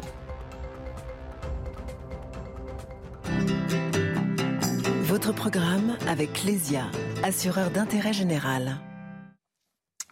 Lomique Guillot avec nous. Bruno Le Maire a annoncé hier l'indexation du barème de l'impôt sur l'inflation pour l'année prochaine. Bon, euh, ce qui intéresse tout le monde, c'est de savoir si on paiera moins ou plus d'impôts l'année prochaine. Lomique, expliquez-nous. Alors déjà, pour commencer, rappelons que pour ne pas pénaliser les Français euh, qui ont été moins augmentés que l'inflation, Bercy a donc décidé de revoir le barème des impôts afin de remonter les seuils d'imposition d'à peu près le niveau de l'inflation estimé euh, en fin d'année, c'est-à-dire 4,8% selon Bercy. En clair, si vous avez été augmenté de plus que ce seuil, plus que 4,8%, vous euh, paierez plus d'impôts. Si vous avez été augmenté, mais moins de 5%, vous ne paierez pas plus d'impôts, vous paierez la même chose. Et si vous n'avez pas du tout été augmenté, là, vous pourriez payer moins d'impôts. Qui est favorisé par cette mesure? D'abord les petits salaires. Hein. L'année dernière, il fallait avoir déclaré moins de 10 777 euros par part pour ne pas être imposé. Avec la revalorisation, c'est désormais 11 294 euros. Sans cette mesure, Bercy affirme que 320 000 salariés qui ne payaient pas d'impôts jusqu'à présent auraient été imposés. Et puis ceux à qui surtout ça va profiter, je le disais, c'est ceux qui n'ont pas été augmentés cette année. Si vous regardez à salaire constant, un célibataire sans enfant qui gagnait et qui gagne toujours 1383 euros, il ne payait pas d'impôts l'année dernière il n'en paiera pas cette année. Un célibataire sans enfant qui gagnait un peu plus correctement sa vie, 2000 euros par mois, il payait 897, il en paiera 60 euros de moins l'année prochaine. Un couple avec deux enfants, 5400 euros de revenus à deux, ce sera 178 euros d'économie. Et puis pour un couple aisé sans enfant qui gagne plus de 8000 euros par mois, là l'économie peut dépasser, vous le voyez, les 600 euros. Pour ceux qui ont été augmentés en 2023, euh, vous paierez, vous, plus d'impôts, mais moins que si le barème n'avait pas été revu. C'est un sacré manque à gagner pour l'État. Hein oui, euh, Bercy estime que c'est 6 euh, milliards d'euros qui ne rentreront pas dans les caisses cette année. Mais pour Bruno Le Maire, c'est un effort que peut faire le gouvernement en faveur, dit-il, de ceux qui se lèvent le matin et nous permettent d'avoir des résultats exceptionnels en matière de croissance. Ça mérite, ajoute-t-il, de la reconnaissance. Le travail paye et les impôts baissent. Alors c'est bien aimable, c'est positif même hein, de présenter ça comme une euh, récompense. Pourtant, il faut quand même rappeler que c'est pratiquement euh, une habitude, c'est quasiment gravé dans le marbre et, la loi. L'index avait déjà été relevé l'année dernière de 5,4%, comme il l'a d'ailleurs été de façon systématique à chaque période d'inflation. C'était votre programme avec Clésia, assureur d'intérêt général. Ursula von der Leyen, la présidente de la Commission européenne, va prononcer son discours sur l'état de l'Union européenne. Vous savez, comme le fait le président des États-Unis. Mais pour qui se prend-elle euh, Réponse de Paul Sugy, très agacé par ce discours. Restez bien avec nous sur CNews. À tout de suite. La politique avec vous, Paul Sugy. Bonjour, Paul. Bonjour, Romain. C'est la rentrée au Parlement européen et ce matin, la présidente de la Commission européenne, Ursula von der Leyen, va prononcer devant les eurodéputés son discours sur l'état de l'Union européenne. En quoi ça consiste exactement déjà, Paul? Eh ben, Il y a deux façons de vous répondre, Romain. Si on s'en tient au texte, ce discours, c'est un événement annuel où le président de la Commission donc, présente au Parlement les orientations de l'année, les grandes propositions législatives. Sans surprise, Ursula von der Leyen va donc sans doute évoquer le pacte migratoire ou encore le Green Deal, ces derniers textes qui restent à voter avant les prochaines européennes dans une effervescence politique qui contraste, il faut bien le dire, avec la relative indifférence qu'inspire, en dehors du huis clos des institutions bruxelloises, cette liturgie européenne encore méconnue. Alors maintenant, il y a la lettre et il y a l'esprit. Dans son principe, déjà, ce discours sur l'état de l'Union, c'est une invention récente qui date du traité de Lisbonne. Le premier a eu lieu en, 2010. Et ça évoque de toute évidence le State of the Union Address, c'est-à-dire le discours annuel du président des États-Unis au Capitole devant le, le Congrès. Donc tout à l'heure, dans un étrange exercice de pastiche, on va voir euh, Madame von der Leyen euh, jouer à n'être plus vraiment la présidente de la Commission européenne, mais quasiment la présidente des États-Unis d'Europe. Mais pour qui se prend-elle donc? Vous trouvez qu'elle prend trop de place? Oui, et pour le comprendre, on peut se rappeler d'une anecdote. Souvenez-vous, c'était en 2021, Erdogan recevait conjointement la présidente de la Commission et le président du Conseil, Charles Michels. Sauf qu'il avait réservé à ce dernier un siège qui était à côté de lui et qu'il avait donc relayé Madame von der Leyen à un sofa, on avait appelé ça le sofa gate, un sofa un peu plus loin dans la pièce. Ah Alors Maline, celle-ci avait maquillé cette humiliation en une forme de provocation sexiste, pourquoi pas, et elle avait exigé des excuses. Mais la vérité est ailleurs, c'est que cette décision du protocole rappelle qu'en Europe, la représentation à l'étranger des institutions revient d'abord au Conseil, qui est le porte-parole direct des États membres. La blessure d'orgueil qu'en garde euh, Ursula von der Leyen dit au fond à quel point son mandat a été celui d'une invraisemblable montée en puissance de la Commission. On l'avait croyait d'abord techno, très peu politique. C'était une ministre de la Défense euh, allemande, c'est-à-dire effectivement plutôt réservée et sur l'arrière de la scène. En réalité, la présidente de la Commission a peu un peu, peu, un peu pardon, imposé son visage euh, eh bien, sur toutes les photos officielles. Elle est devenue l'incarnation majeure d'une Europe en proie à des crises sans fin. Enfin, pour qui se prend-elle donc? C'est elle aujourd'hui le vrai visage de l'Europe? Oui, la politique étrangère, c'est elle, la politique économique, c'est elle, la politique sanitaire, c'est elle. Il suffit de regarder les photos. En 2008, la crise de l'euro, euh, les grands sauveteurs de l'euro à l'époque, c'est Sarkozy-Merkel. Le couple s'est consacré comme le leader bicéphale de l'Union. 15 ans plus tard, avant même qu'Emmanuel Macron se euh, rende à Kiev pour aller visiter le président Zelensky, c'est Ursula von der Leyen qui pose devant les journalistes aux côtés du héros de Kiev. Symptôme d'un temps de crise jamais révolu où le leadership compte davantage que l'application des traités d'ailleurs qui ont été, si vous me permettez, particulièrement maltraités ces dernières années, eh bien, Ursula von der Leyen a peu à peu évincé les chefs d'État en prenant à leur place l'initiative politique en Europe. Sa toute-puissance a été consacrée une première fois par la crise du Covid, euh, avec euh, l'émission de rebond et le plan de relance européen, et puis euh, l'achat des vaccins. Aujourd'hui, c'est la guerre en Ukraine qui achève d'en faire la reine d'un continent au chevet de son voisin malheureux. Et du reste, son accession au trône doit aussi beaucoup, il faut bien le dire, à l'espace laissé vide par Angela Merkel elle-même, euh, qui depuis son déclin et sa chute, eh bien, a laissé un trône vacant. Tout à l'heure, donc, Sa Majesté Ursula von der Leyen va détailler longuement ses vues, en oubliant un peu trop vite qu'en Europe, ce sont aussi les sujets qui ont leur mot à dire. Paul Sugy avec nous le matin dans la matinale. Merci beaucoup, Paul. 8h10, la grande interview de Sonia Mabrouk qui reçoit ce matin le député RN du Nord, vice-président de l'Assemblée nationale, Sébastien Chenu. La musique tout de suite avec euh, l'instant musique de Chana. Votre programme avec Groupe Verlaine. Isolation, centrale photovoltaïque et pompe à chaleur. Groupe Verlaine, le climat de confiance.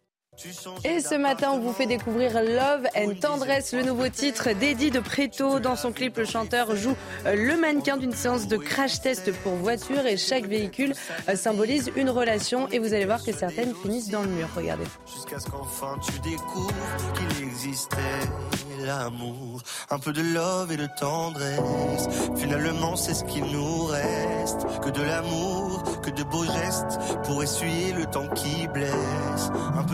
Et de tendresse. Finalement, c'est ce qu'il nous faut, que de beaux jours, que de beaux gestes pour attraper le temps qui presse.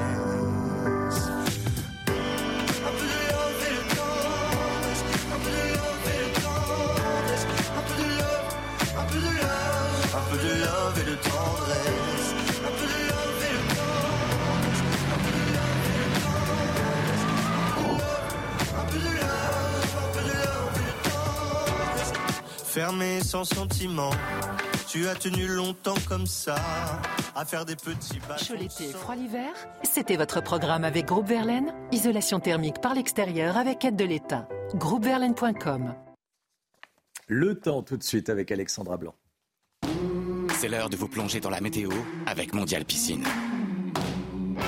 Mondial Piscine, l'art de donner vie à vos rêves.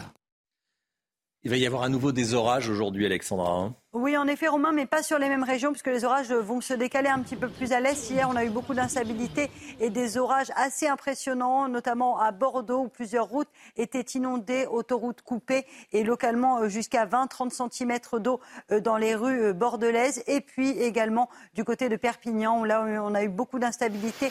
9000 impacts de foudre relevés sur les Pyrénées-Orientales hier après-midi, avec également de la grêle.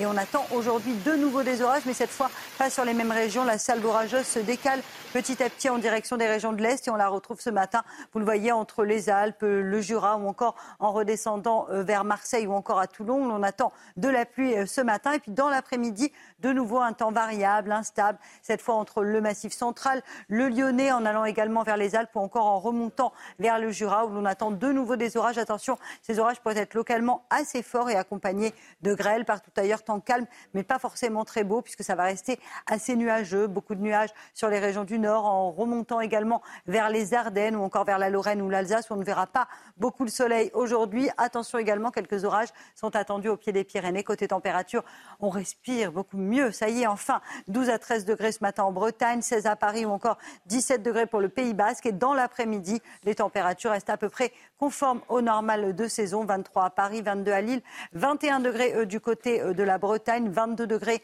à Clermont-Ferrand ou encore 27 degrés à Marseille et 21 degrés dans la Loire. On est bien loin des 37 degrés de la semaine dernière. C'était la météo avec Mondial Piscine. Mondial Piscine, l'art de donner vie à vos rêves. Il est bientôt 8 heures. Vous regardez la matinale de CNews. Merci d'être avec nous. À la une ce matin, l'agression sauvage, s'il en est, d'une femme de 53 ans dans les rues de Nice. L'agresseur qui a été arrêté dit venir d'Angola. La victime est dans un état très grave. On va aller à Nemours dans un instant où une décharge sauvage alimentée par des gens du voyage est en feu. Ce n'est pas la première fois. Les habitants doivent fermer les fenêtres à cause des fumées toxiques. Adrien Spiteri est l'envoyé spécial de CNews. A tout de suite, Adrien. Et puis à Bordeaux, plusieurs cas probables de botulisme ont été détectés. On a appris il y a une heure qu'il y avait un mort, un mort et sept personnes placées en réanimation. Tous les patients ont mangé dans le même restaurant. On vous en dit plus avec Mathilde Couvillère-Flornois. A tout de suite, Mathilde. Une femme a donc été rouée de coups et laissée pour morte dans les rues de Nice. Ça s'est passé dans la nuit de lundi à mardi, vers 3 heures du matin. Pour des raisons qu'on ignore encore, un individu a poursuivi cette femme de 53 ans. Il l'a fait chuter au sol. Il s'est acharné sur elle jusqu'à sauter sur sa tête à pieds joints. Alors, elle a été prise en charge avec un pronostic vital plus qu'engagé et transportée à l'hôpital Pasteur. L'agresseur a été interpellé et se présente comme étant un homme de 24 ans, de nationalité angolaise. William Maury du syndicat euh, Alliance Police était euh, notre invité à 6h45 et il est revenu sur les faits. Écoutez.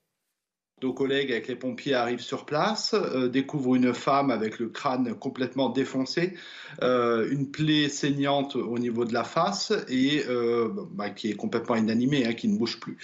Euh, il y a une relecture en urgence qui est faite de la vidéoprotection et, euh, là, euh, stupeur, on voit un individu qui saute à pieds joints sur le visage de cette pauvre femme et qui lui porte plusieurs coups de pied, bah, pareil au niveau de la face. On a une personne qui était encore cette nuit en réanimation de déchocage à l'hôpital avec un pronostic vital plus qu'engagé.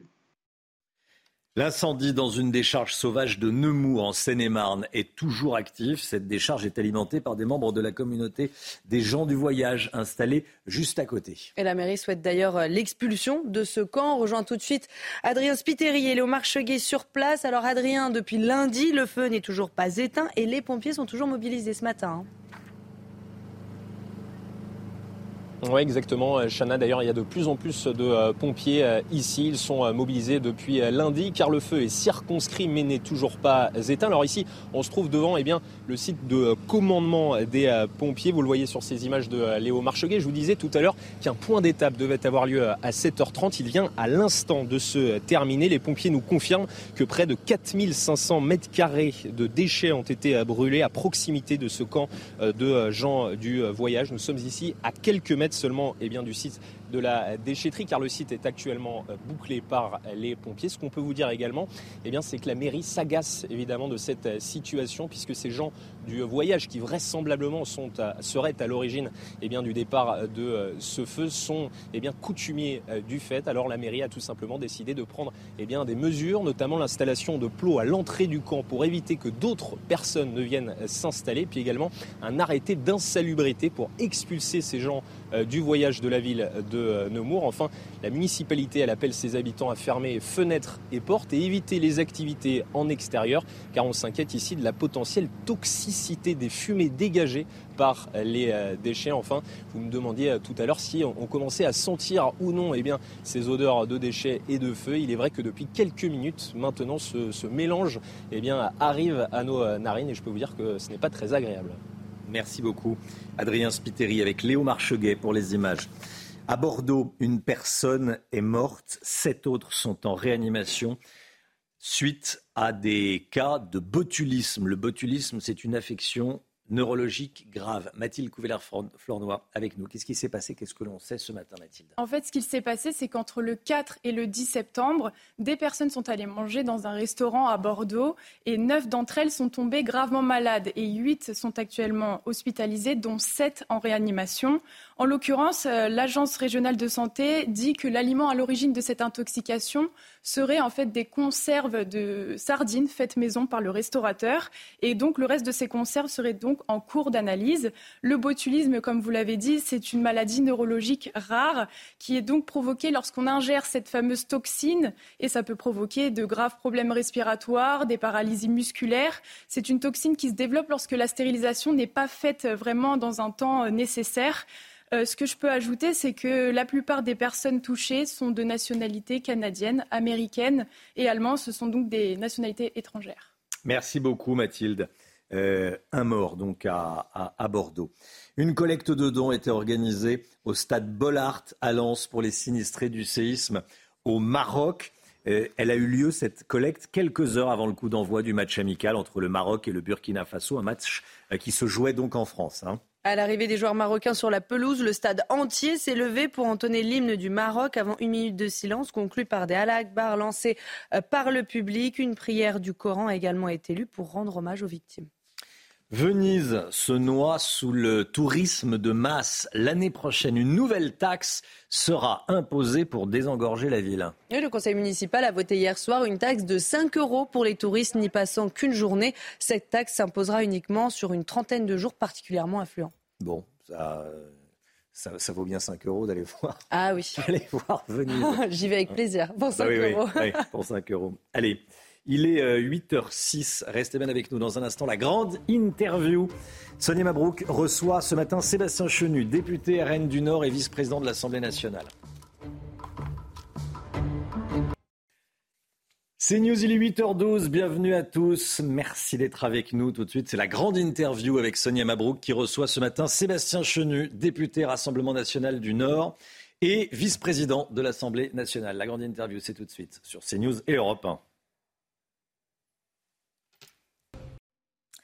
La grande interview sur CNews et Europe 1. Bonjour à vous, Sébastien Chenu. Bonjour, madame. Et bienvenue, euh, vice-président de l'Assemblée, député RN du Nord. À Nice, Sébastien Chenu, effroi et, stupeur après l'agression d'une femme en pleine rue. Son agresseur s'est acharné en lui sautant sur la tête à pieds joints. Eric Ciotti a dénoncé une insécurité euh, grandissante. L'auteur serait de nationalité angolaise, pas connu des services de police, en tous les cas sous cette euh, identité. Est-ce qu'il y a une impuissance, mais de tous, face à, face à de telles agressions aujourd'hui il y a surtout un manque de courage politique euh, depuis euh, très longtemps, puisque euh, on a des hommes politiques, des ministres de l'Intérieur qui se succèdent, et Gérald Darmanin ressemble aux autres en cela, qui font beaucoup de constats, qui essayent de mettre quelques rustines, mais qui ne traitent jamais les causes. Or, vous pouvez euh, traiter les conséquences, euh, essayer de vider l'océan avec une petite cuillère. Si vous ne traitez pas les causes, et en l'occurrence l'immigration euh, est une cause de la délinquance, et aujourd'hui d'ailleurs tout le monde fait le lien entre immigration et insécurité. Ce lien, il existe.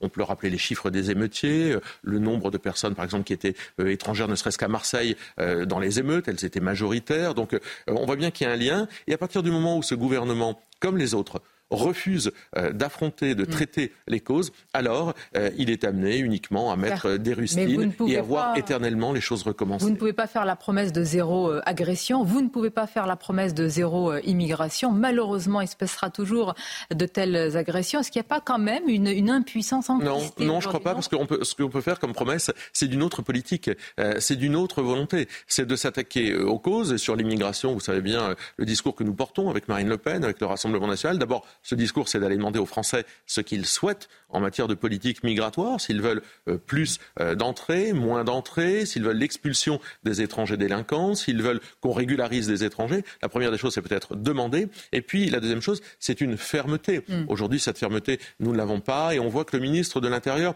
est en échec sur beaucoup de choses. Les OQTF, les obligations de quitter le territoire français ne sont pas euh, appliquées. La lutte contre la drogue, il parle beaucoup, il n'agit pas. Il en a parlé hier, Encore. à l'aune malheureusement là d'une terrible, d'un terrible drame et la mort à Marseille de cette jeune femme victime, comme on dit, collatérale d'une balle perdue chez elle, euh, dans sa propre maison. Le ministre de l'Intérieur a annoncé dès novembre l'implantation d'une nouvelle unité de CRS. Et puis, et puis Sébastien Chenier, c'est peut-être là un changement de paradigme. Il a pointé la responsabilité des consommateurs.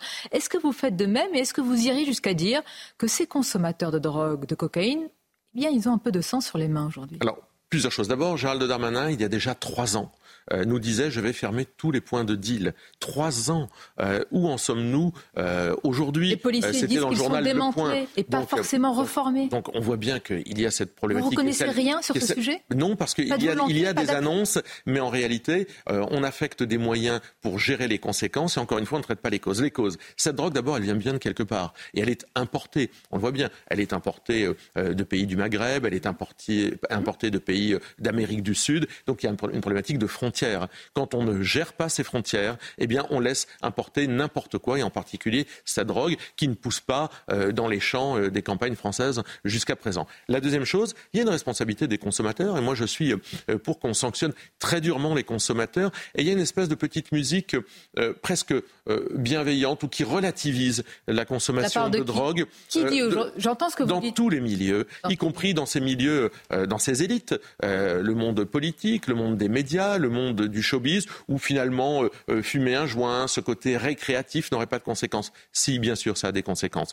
Moi, je suis très hostile au fait qu'on puisse un jour ou l'autre légaliser, parce qu'évidemment, le vendeur de drogue aujourd'hui va pas se mettre euh, à son à son compte Mais pour payer une punir très sévèrement, ça veut dire aller jusqu'à où? Parce que si vous êtes, est-ce que vous faites un lien clairement entre le consommateur de drogue et des victimes comme celles dont on vient de parler. Mais bien sûr, mais bien sûr, et je pense qu'il faut punir très sévèrement dès le début, c'est-à-dire la consommation euh, d'une drogue illicite par définition doit être sanctionnée dès la première fois. On doit effectivement aller au-delà simplement des PV dont beaucoup ne sont pas payés, on le sait très bien, il y a beaucoup de PV pour consommation de stupéfiants qui ne sont pas payés, ça veut dire que notre réponse, elle n'est pas bonne, elle doit aussi s'accompagner de politiques de prévention, expliquer euh, aux plus jeunes euh, les dangers pour la santé, pour la conduite, etc. Donc c'est un ensemble qui doit être fait, mais le laxisme euh, qui préside, le fait de fermer les yeux sur les consommateurs, sur la consommation. Je vous rappelle que. Est-ce que euh, vous êtes sûr, pardonnez-moi, que s'il y a répression euh, ferme sur les consommateurs, ça va marcher? Est-ce qu'il y a un exemple, je ne sais pas, un pays modèle qui pourrait nous inspirer en, tous les cas, ça marchait ailleurs. En tous les cas, les pays qui ont fait l'inverse reviennent sur leurs décisions aujourd'hui. Donc, essayons cette politique de grande fermeté, accompagnée d'une politique de prévention. Je le répète, je ne veux pas être caricatural, mais quand vous voyez que toutes les villes de France sont impactées, que la première ville de France impactée par rapport au nombre d'habitants, évidemment, euh, le nombre de faits par rapport au nombre d'habitants, le nombre de mises en cause, c'est une commune de moins de 1000 habitants dans le nord qui s'appelle Tain-l'Évêque. Mais des communes comme Honfleur, Compiègne euh, font partie des communes les plus impactées par les trafics de drogue ou par les mises en cause dans ces trafics de drogue. Ça touche aujourd'hui pas seulement les banlieues. Le ministre de l'Intérieur ou d'autres disent que parce que justement ils démantèlent les points de trafic dans certaines zones euh, attendues dans les quartiers populaires, eh bien ça se disperse dans les villes moyennes et les campagnes. Moi, je suis un élu du Nord, je n'ai pas vu un point de deal démantelé dans mon environnement, dans ma circonscription ou dans les endroits où il y a une facilité à se procurer euh, de la drogue euh, sur ce territoire. Donc Gérald Darmanin fait beaucoup de constats, mais il ne traite jamais les sujets en profondeur. Je préférerais qu'il fasse un peu moins de politique, qu'il pense un peu de moins à son nombril, à sa carrière politique et qu'il s'occupe réellement avec le ministre de la Justice. politique, non, de penser à soi et à son bah, avenir. Vous n'y pensez jamais, Monsieur Chenu? Au mien, non. À celui de Marine Le Pen, probablement davantage. Euh, mais ce que je veux dire, c'est qu'il est en responsabilité, comme ils aiment à le dire avec cette formule euh, un peu creuse. Il a les manettes, il a les leviers. Éric Dupont-Moretti a les leviers. Ils sont là depuis six ans. Donc aujourd'hui, qu'on ne fasse pas mine de découvrir ce trafic de drogue qui touche des pans entiers de notre société, des professions qu'on n'imagine pas, euh, et puis qu'on s'attaque réellement au problème, qu'on fasse preuve de courage politique. Ils ne font pas preuve de ce courage politique parce qu'ils ne traitent pas, encore une fois, les causes. Je vous le redis, la politique migratoire, les frontières font partie des nécessités. L'immigration, avec un, texte sur l'immigration euh, du gouvernement, il y a une mesure, c'est la mesure de régularisation des sans-papiers dans les métiers sous tension, qui est au centre des enjeux, qui divise la majorité, qui est un point aussi, une ligne rouge pour la droite, pour vous-même aussi. Mais si vous étiez en responsabilité, que vous avez des personnes sur le territoire qui travaillent sans papier, qui payent les impôts, qui sont là, probablement certains avec leur famille, dans l'hôtellerie, dans la restauration, dans les vendanges, est-ce qu'il n'y a pas une forme malgré tout de bon sens à ce qu'il soit régularisé, Sébastien Je connais cette euh, argumentation euh, qui est celle de vous mettre devant le fait accompli, de dire écoutez, ils sont là, ils travaillent, il faut se mettre, on est devant le fait accompli. Ça touche entre 600 000 et 900 000 personnes. Mhm. Moi, je suis hostile à cette politique pour deux raisons. D'abord, régulariser euh, des personnes qui aujourd'hui sont là sans papier, sans titre de séjour, c'est ouvrir une voie d'immigration supplémentaire. C'est-à-dire, c'est faire l'inverse, c'est envoyer un signal à l'extérieur qui dit vous pouvez venir, à partir du moment où vous trouverez un job, vous serez régularisé. Je pense que ça, c'est un grand danger. Et puis la deuxième chose, et peut-être que c'est, il y a un cynisme derrière, c'est que ça, empêche de traiter euh, le phénomène de salaire, logement, transport, car évidemment, pourquoi il n'y a personne dans ces métiers-là euh, Parce que quand vous voulez euh, être serveur dans un bar à Paris, il faut vous loger, euh, avec les salaires qui sont si bas, le SMIC en, Donc vous dites la responsabilité des patrons. Mais je dis qu'il faut avoir des politiques salariales de revalorisation de ces métiers, accompagner les entreprises, les PME, les TPE pour revaloriser leurs salaires. C'est ce qu'on fait avec Marine Le Pen, notre proposition de 10% de salaire en plus en échange du gel des cotisations patronales. C'est une proposition qui va dans ce sens. La formation, mais les politiques de logement et de transport, qui sont des politiques abandonnées. La politique du logement, on ne construit plus de logements dans notre pays, alors qu'on peut mettre à contribution les bailleurs sociaux davantage. Ce sont des politiques de fond. À partir du moment où, comme d'habitude, on ne traite pas le fond, on est amené à devoir traiter les conséquences. En tous les cas, l'immigration sera l'un des thèmes des élections euh, européennes, à n'en pas douter. Jordan Bardella, tête de liste RN, Marion Maréchal, tête de liste de Reconquête. Quelle différence? Est-ce que c'est pas Dupont et Dupont, blanc bonnet et bonnet blanc Pas vraiment. Vous savez qu'on a, nous, une conscience sociale que nous reproche d'ailleurs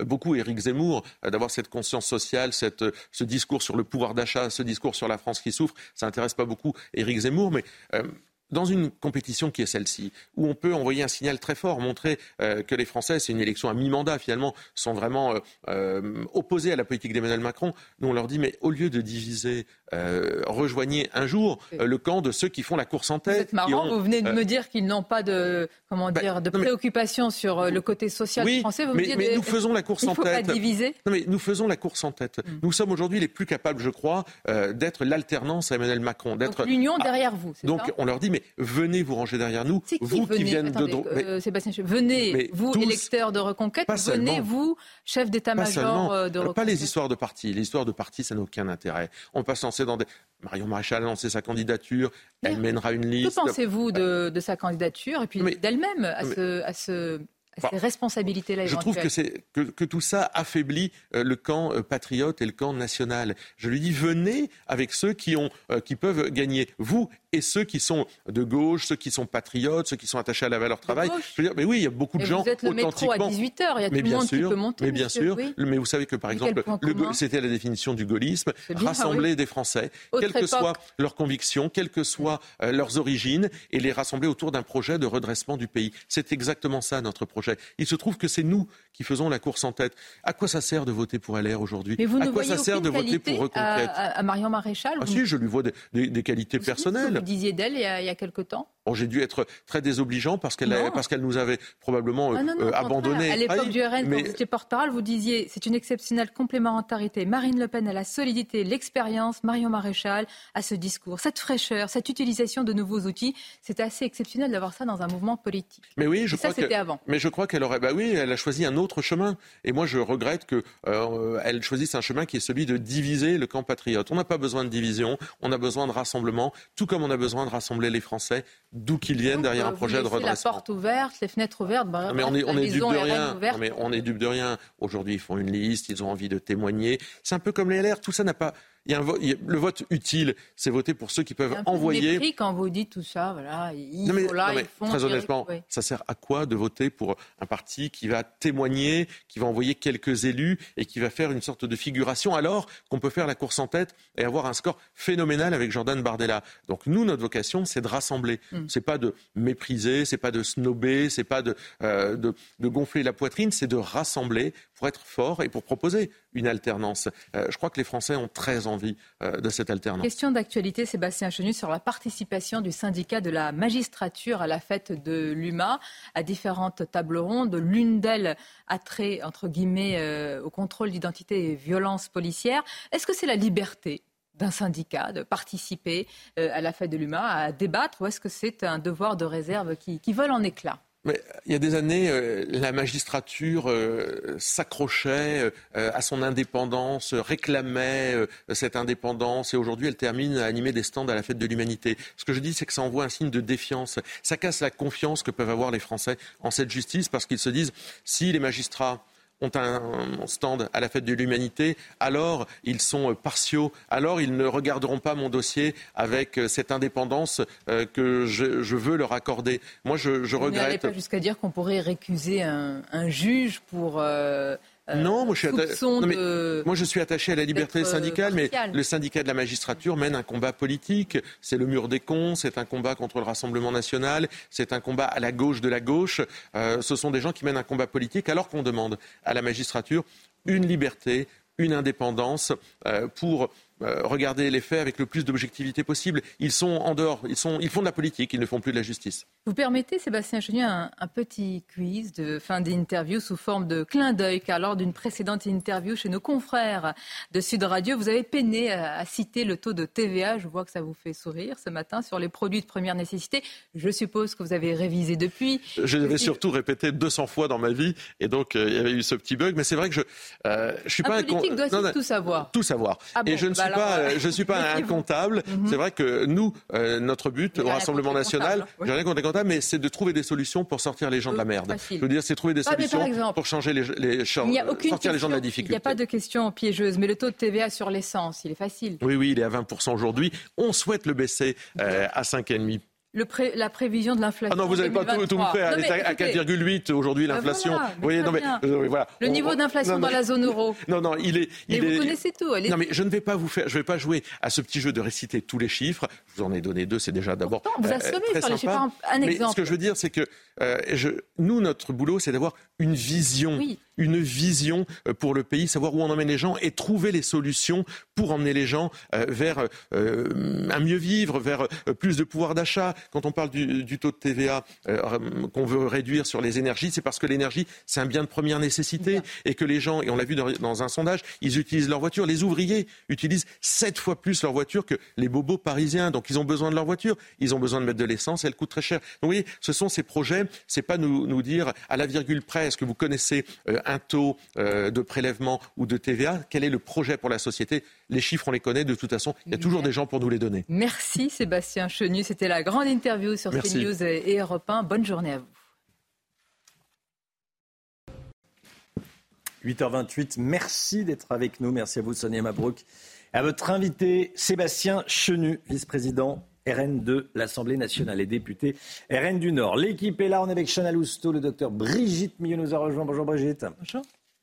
Il y a également Gauthier Lebret et, et le Mick Guillot. euh, retour le marié. Allez, une procédure disciplinaire à l'encontre d'un chauffeur de bus de la RATP. On vous en parle ce matin et c'est à la, c'est à la une de ce journal. Il se filme sur les réseaux sociaux et on le voit insulter très violemment une passagère. On va dresser le portrait également ce matin de Sokaina.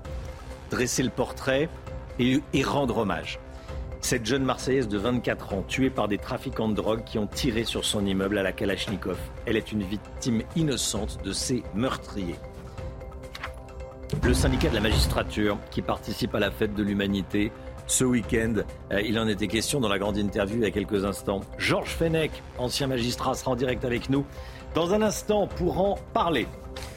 À Bordeaux, plusieurs cas probables de botulisme ont été détectés. On a appris ce matin qu'il y avait un mort et sept personnes placées en réanimation. Tous les patients avaient mangé dans le même restaurant.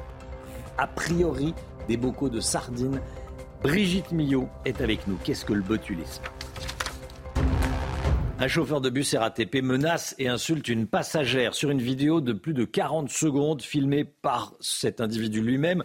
On le voit se déchaîner verbalement sur cette passagère, hein, Chana. Oui, arrivé au terminus, en fait, ce machiniste lui demande de descendre et c'est là que la situation dégénère. La RATP et Valérie Pécresse condamnent ces agissements avec la plus grande fermeté et une procédure judiciaire et disciplinaire pardon, a été ouverte. Tony Pitaro et Charles Baget. Demander de sortir, c'est le terminus, tu sors. Tu peux appeler les flics, appelle même les. Ferme ta mère, je te tout de suite là.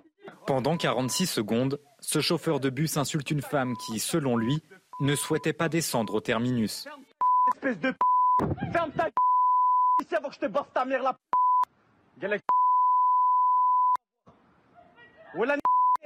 Des insultes extrêmement violentes qui choquent ces Parisiennes. Ça soit un chauffeur de bus ou pas un chauffeur de bus, t'as pas insulté quelqu'un comme ça? C'est quelqu'un qui est censé assurer notre sécurité, quelque part. Et là, quand on voit des choses comme ça, c'est sûr que bon, ça donne pas forcément envie de continuer à prendre le bus. bah déjà, c'est pas normal qu'un être humain s'en prenne à quelqu'un comme ça, et encore moins dans un cadre professionnel comme ça. Enfin, c'est inadmissible. Des propos condamnés par la présidente de la région Île-de-France, Valérie Pécresse. Ce comportement extrêmement choquant d'un conducteur de bus vis-à-vis d'une voyageuse porte atteinte au service public de transport et doit être sanctionné. Début septembre, ce machiniste s'étonnait du nombre de femmes dans une ligne de bus. C'est incroyable, c'est un four à meuf. Il n'y a que ça. Voilà, t'es marié, t'es en couple, t'es mort. Tes yeux, tu saignes des yeux. À tout moment, il y a une meuf qui te sourit. À tout moment. La RATP a condamné avec la plus grande fermeté ces agissements et assure que l'homme fait l'objet d'une procédure disciplinaire. Le témoignage bouleversant à présent de la mère de Sokaina, tuée par une balle perdue à Marseille, tuée par des trafiquants de drogue qui ont tiré à la Kalachnikov sur son immeuble. On vous annonçait hier matin le décès de, de Sokaina. Leïla, la maman, est, anéantie évidemment par, par ce drame. Et dans un entretien au Parisien, elle revient sur euh, la mort de sa fille, mais aussi sur l'insécurité qui règne dans son quartier. Michael Dos Santos et Mathilde Couvillère-Fleurnoy. Une scène de la vie quotidienne qui se transforme en cauchemar. Alors que Sokaina vient de se préparer un café, une balle perdue transperce une plaque de placo sous la fenêtre de son appartement situé au troisième étage. En l'espace de quelques secondes, la vie de Leila vient de basculer dans l'horreur. J'ai trouvé ma fille dans sa chambre avec la tête explosée. Je n'ai pas compris. C'est la guerre, c'est quoi? Il y avait du sang partout. Je n'arrive pas à comprendre, à avaler. Ce n'est pas en Colombie, c'est en France. Sous le choc, Leila crie de détresse. Son autre fille, âgée de 14 ans, réalise, elle, un massage cardiaque à Sokaina. En vain, sa fille de 24 ans, qui venait de reprendre ses études de droit, ne reviendra jamais à la vie. Sokaina était tout pour moi. Ils m'ont enlevé ma fille, mais quelle justice vous croyez que je vais oublier ça? Ma dernière fille a 14 ans. Si elle n'était pas là, je partirais maintenant. Ça ne m'intéresse plus la vie. Dévastée, Leïla dénonce l'insécurité dans la cité de Saint-Is, gangrénée par le trafic de drogue. Ce sont des gens qui me font peur. Il y a un peu des jeunes du quartier, mais c'est surtout des jeunes qui viennent d'ailleurs, des fois avec de belles voitures. Selon Leïla, des dealers ont inversé le rapport de force. Les policiers eux-mêmes ont peur. Parfois, ils se font caillasser. Ce genre de choses n'arrive que dans les HLM, jamais dans les résidences. Pourtant, ce ne sont pas des animaux qui vivent en HLM. Présente dans le quartier depuis 15 ans, Leila a reçu le soutien des autres locataires. Une collecte va permettre de financer les funérailles de Sokaina. À Nantes, un syndicat minoritaire de transport en commun ainsi que la police municipale ont déposé des préavis de grève. Ils veulent stopper leur activité pendant la Coupe du Monde de rugby dès vendredi. Un moyen de pression pour obtenir de meilleures conditions de travail, une, réévaluation euh, salariale et un meilleur équipement. Je propose d'écouter euh, Céline Pérémarty du syndicat EFO de la police, de la police municipale de Nantes. Alors, les revendications, elles sont euh, d'une part euh, euh, revendications salariales sur une évolution de nos salaires, de nos primes, pour pouvoir déjà valoriser le travail des collègues fait au quotidien et surtout attirer des collègues titulaires puisqu'aujourd'hui on recrute énormément de stagiaires, on n'attire pas de mutation. Et en fait, on a besoin de collègues titulaires aujourd'hui pour renforcer nos rangs et puis matériel aussi. On demande le renforcement de nos matériels. On a su qu'on allait avoir un petit peu plus justement de boucliers et des casques individuels, mais on attend aussi l'arme létale qui, qui nous manque de plus en plus. Une collecte de dons était organisée au stade Bollard à Lens pour les sinistrés du séisme au Maroc. Elle a eu lieu quelques heures avant le coup d'envoi du match amical Maroc-Burkina Faso match qui était joué en France. Hein. À l'arrivée des joueurs marocains sur la pelouse, le stade entier s'est levé pour entonner l'hymne du Maroc avant une minute de silence conclue par des Allah Akbar lancés par le public. Une prière du Coran a également été lue pour rendre hommage aux victimes. C'est l'histoire qui tient l'Amérique en haleine. Une chasse à l'homme qui dure depuis maintenant 13 jours. Vous savez, on vous en a parlé. les, policiers, les autorités américaines veulent retrouver l'homme qui s'est évadé. On va le voir sur les, images. Euh, il a littéralement escaladé. Oui, il est avec le, t-shirt blanc euh, à gauche. Et hop, il va monter comme une, comme une araignée. Depuis, il est introuvable. Le problème, c'est que on sait maintenant, Chana, qu'il est armé. Oui, je rappelle hein que cet homme a 34 ans et qu'il venait juste d'être condamné à la prison à vie pour avoir tué son ancienne euh, hmm. petite amie à coups de couteau. Vous l'avez dit, il est considéré maintenant comme très dangereux parce qu'il a euh, volé une carabine. On fait le point avec notre correspondante aux États-Unis, Elisabeth Guedel. La police de Pennsylvanie redouble d'efforts pour tenter de retrouver Danilo Cavalcante en fuite depuis presque deux semaines. Elle pense qu'il n'est pas parti loin. La dernière fois qu'il a été vu, c'était lundi soir à une trentaine de kilomètres seulement de la prison d'où il s'est échappé. Il est entré dans une maison par le garage et sur place, il a volé une carabine. Le propriétaire de la maison a tenté de le stopper en lui tirant dessus avec une autre arme, mais n'a pas réussi. Danilo Cavalcante est considéré aujourd'hui comme extrêmement dangereux. Toute la région est en état d'alerte. Les habitants sont appelés à rester chez eux, à se verrouiller, à mettre leur voiture à l'abri. Les écoles sont évidemment fermées. Ce sont plus de 500 agents aidés par euh, le FBI qui sont mobilisés. Ils tentent de cerner le fugitif, de le pousser à la faute dans l'espoir que quelqu'un derrière sa fenêtre eh bien, le reconnaîtra et appellera la police. Une récompense de 25 000 dollars est offerte pour toute information qui permettrait de mettre fin à cette longue cavale de deux semaines. Georges Fenech est avec nous, ancien magistrat. Je voulais qu'on parle avec vous, Georges Fenech. Merci d'être avec nous. Euh, et évidemment, euh, conseiller justice sur CNews, spécialiste des questions de justice sur, sur CNews. Je voulais qu'on parle avec vous de, la participation du syndicat de la magistrature à la fête de l'humanité. Ça fait beaucoup parler et ça choque évidemment. Euh, et je vous ai lu dans le journal du dimanche, euh, vous dénonciez des, magistrats très politisés. Euh, je voulais qu'on comprenne bien, que dire de ce syndicat, le syndicat de la magistrature? Il est très engagé politiquement à l'extrême gauche. Ce n'est pas un syndicat professionnel comme les autres, c'est un syndicat politisé qui revendique d'ailleurs son idéologie.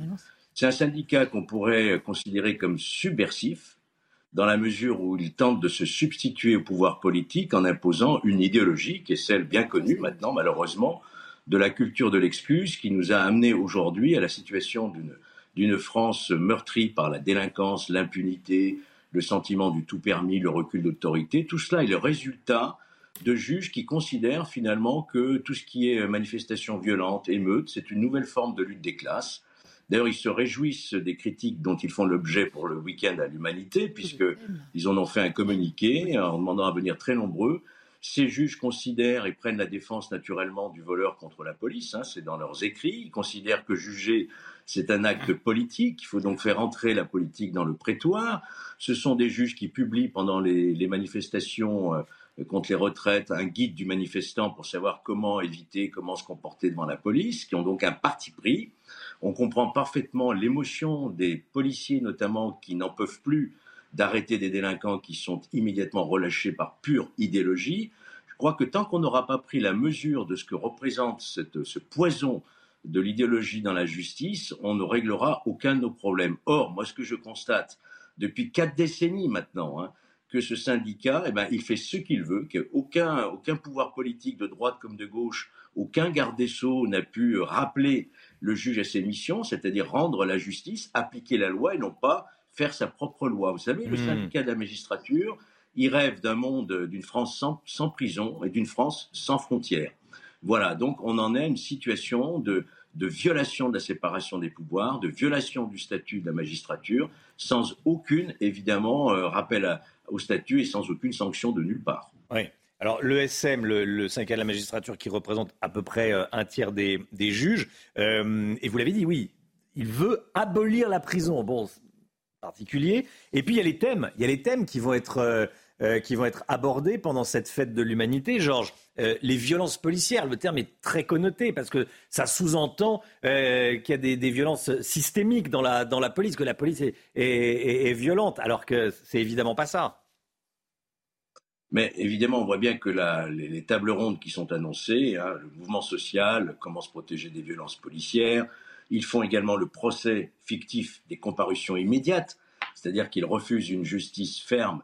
Mais souvenez-vous, lorsque Éric Dupont-Moretti a, rendu une circulaire au, procureur pour euh, appeler à la fermeté suite aux émeutes du mois de juin-juillet, eh bien le syndicat administrature, en toute euh, impunité, va diffuser, ça c'est sans précédent, une contre-circulaire à tous les procureurs, à tous les juges pour dire mais non, mais non, il ne faut pas appliquer la, circulaire du garde des Sceaux, voilà ce que vous devez faire.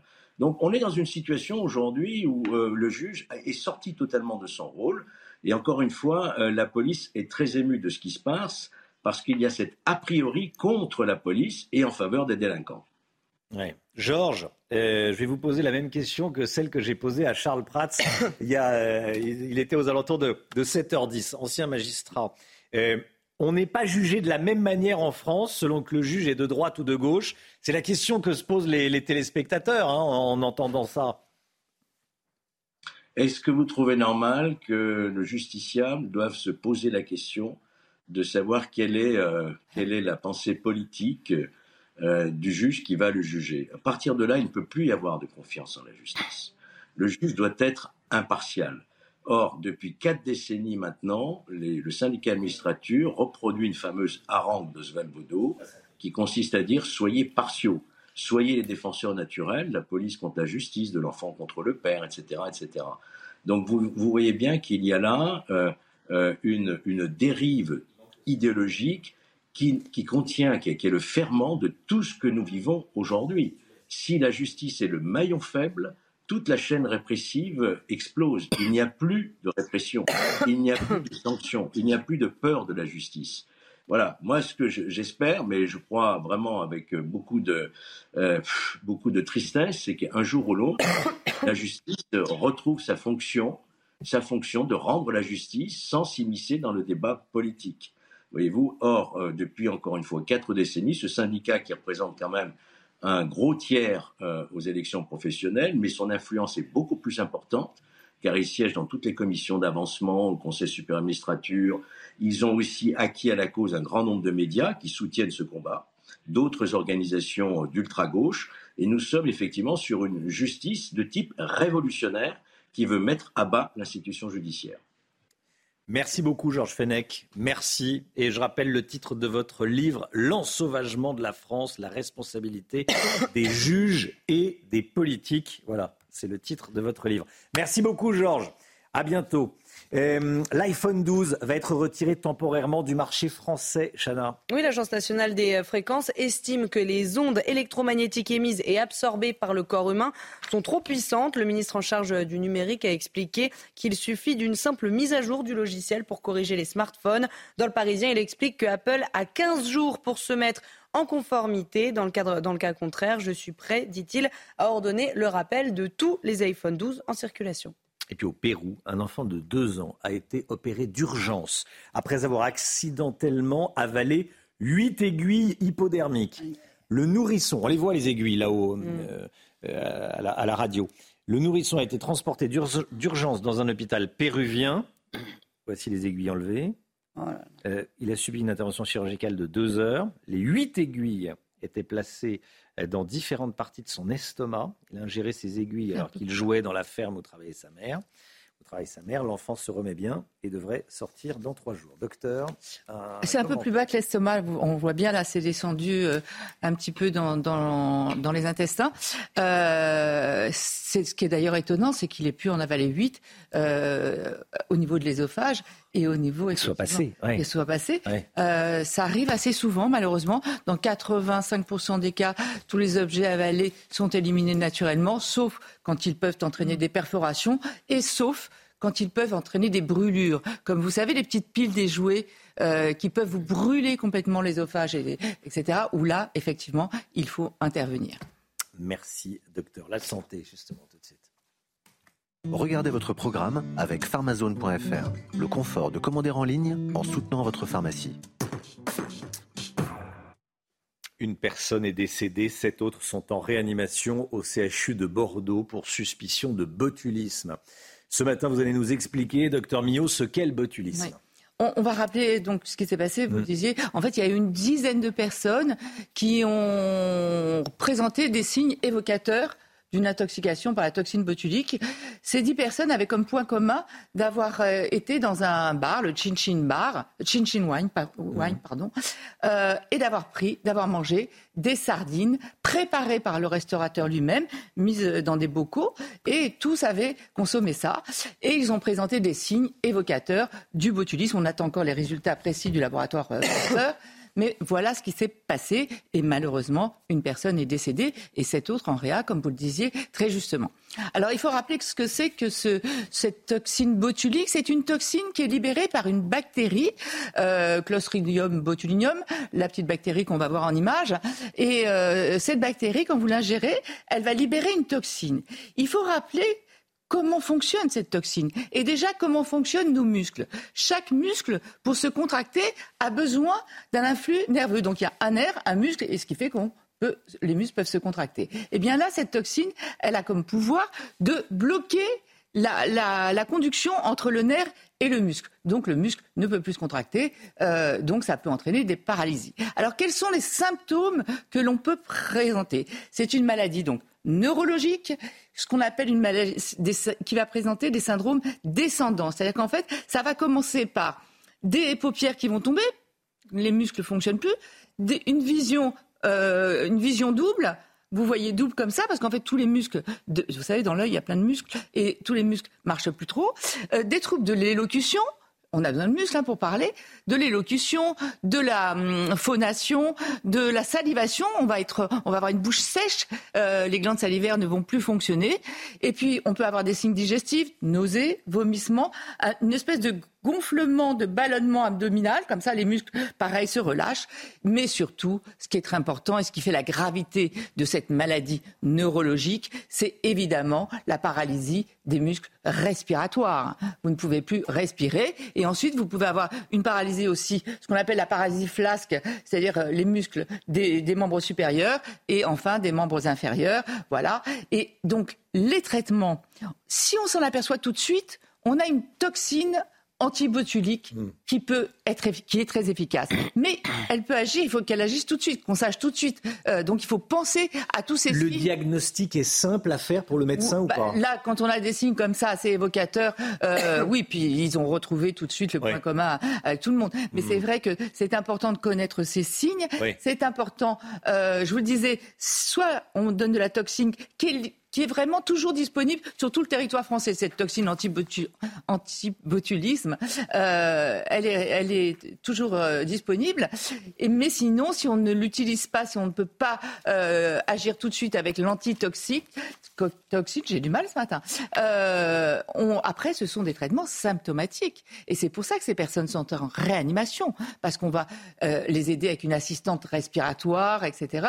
Et souvent, la réanimation est longue. Il va falloir les, laisser souvent pendant plusieurs semaines, voire plusieurs mois en réanimation. Donc voilà ce qu'est le botulisme. Alors, où on trouve dans des aliments. Donc faites attention, lavez les aliments précautionneusement quand il y a de la terre, etc. C'est souvent dans la terre que l'on trouve cette toxine. En fait, au début, euh, on s'en était aperçu, c'est pour ça qu'on lui a donné ce nom.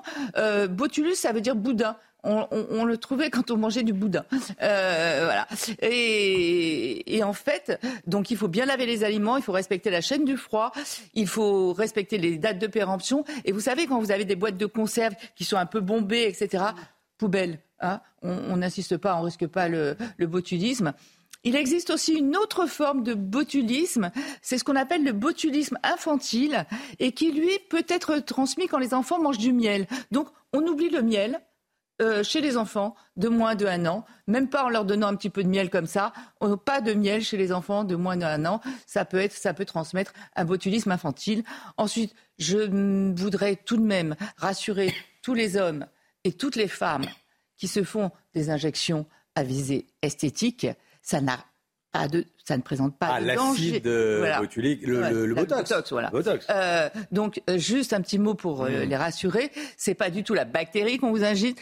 injecte. Ce sont des petites doses de toxines botuliques, mais toutes petites doses, localement. Donc, on rassure tout le monde à ce sujet. Vous avez regardé votre programme avec pharmazone.fr. Le confort de commander en ligne en soutenant votre pharmacie. Merci beaucoup, euh, docteur. J'avais jamais entendu le miel pour les, les, les, les nourrissons, qu'il fallait se méfier du miel. euh, quand on avait un nourrisson, il fallait pas lui en donner. Bon, on en apprend tous les jours, on se couchera moins bête. Merci, docteur. Pourquoi vous dites- Non, non, mais c'est- on apprend plein de choses. important. On apprend plein de choses. Allez, 9h10. Merci d'avoir choisi CNews pour démarrer votre journée. On se retrouve demain matin dès 5h55 avec Chana Lousteau, avec le docteur Millot, avec Alexandra Blanc, avec Gauthier Lebret et son alliance désormais. Plus, c'est bon, c'est fait. C'est fait, voilà, c'est fait, on l'a marié. Il reste avec nous, c'est bon. Et il reste avec nous. Et le Mick Guillot pour, pour, euh, pour l'économie, bien sûr. Allez, dans un instant, c'est l'heure des pros avec Pascal Pro et tous ses invités. Belle journée à vous sur CNews.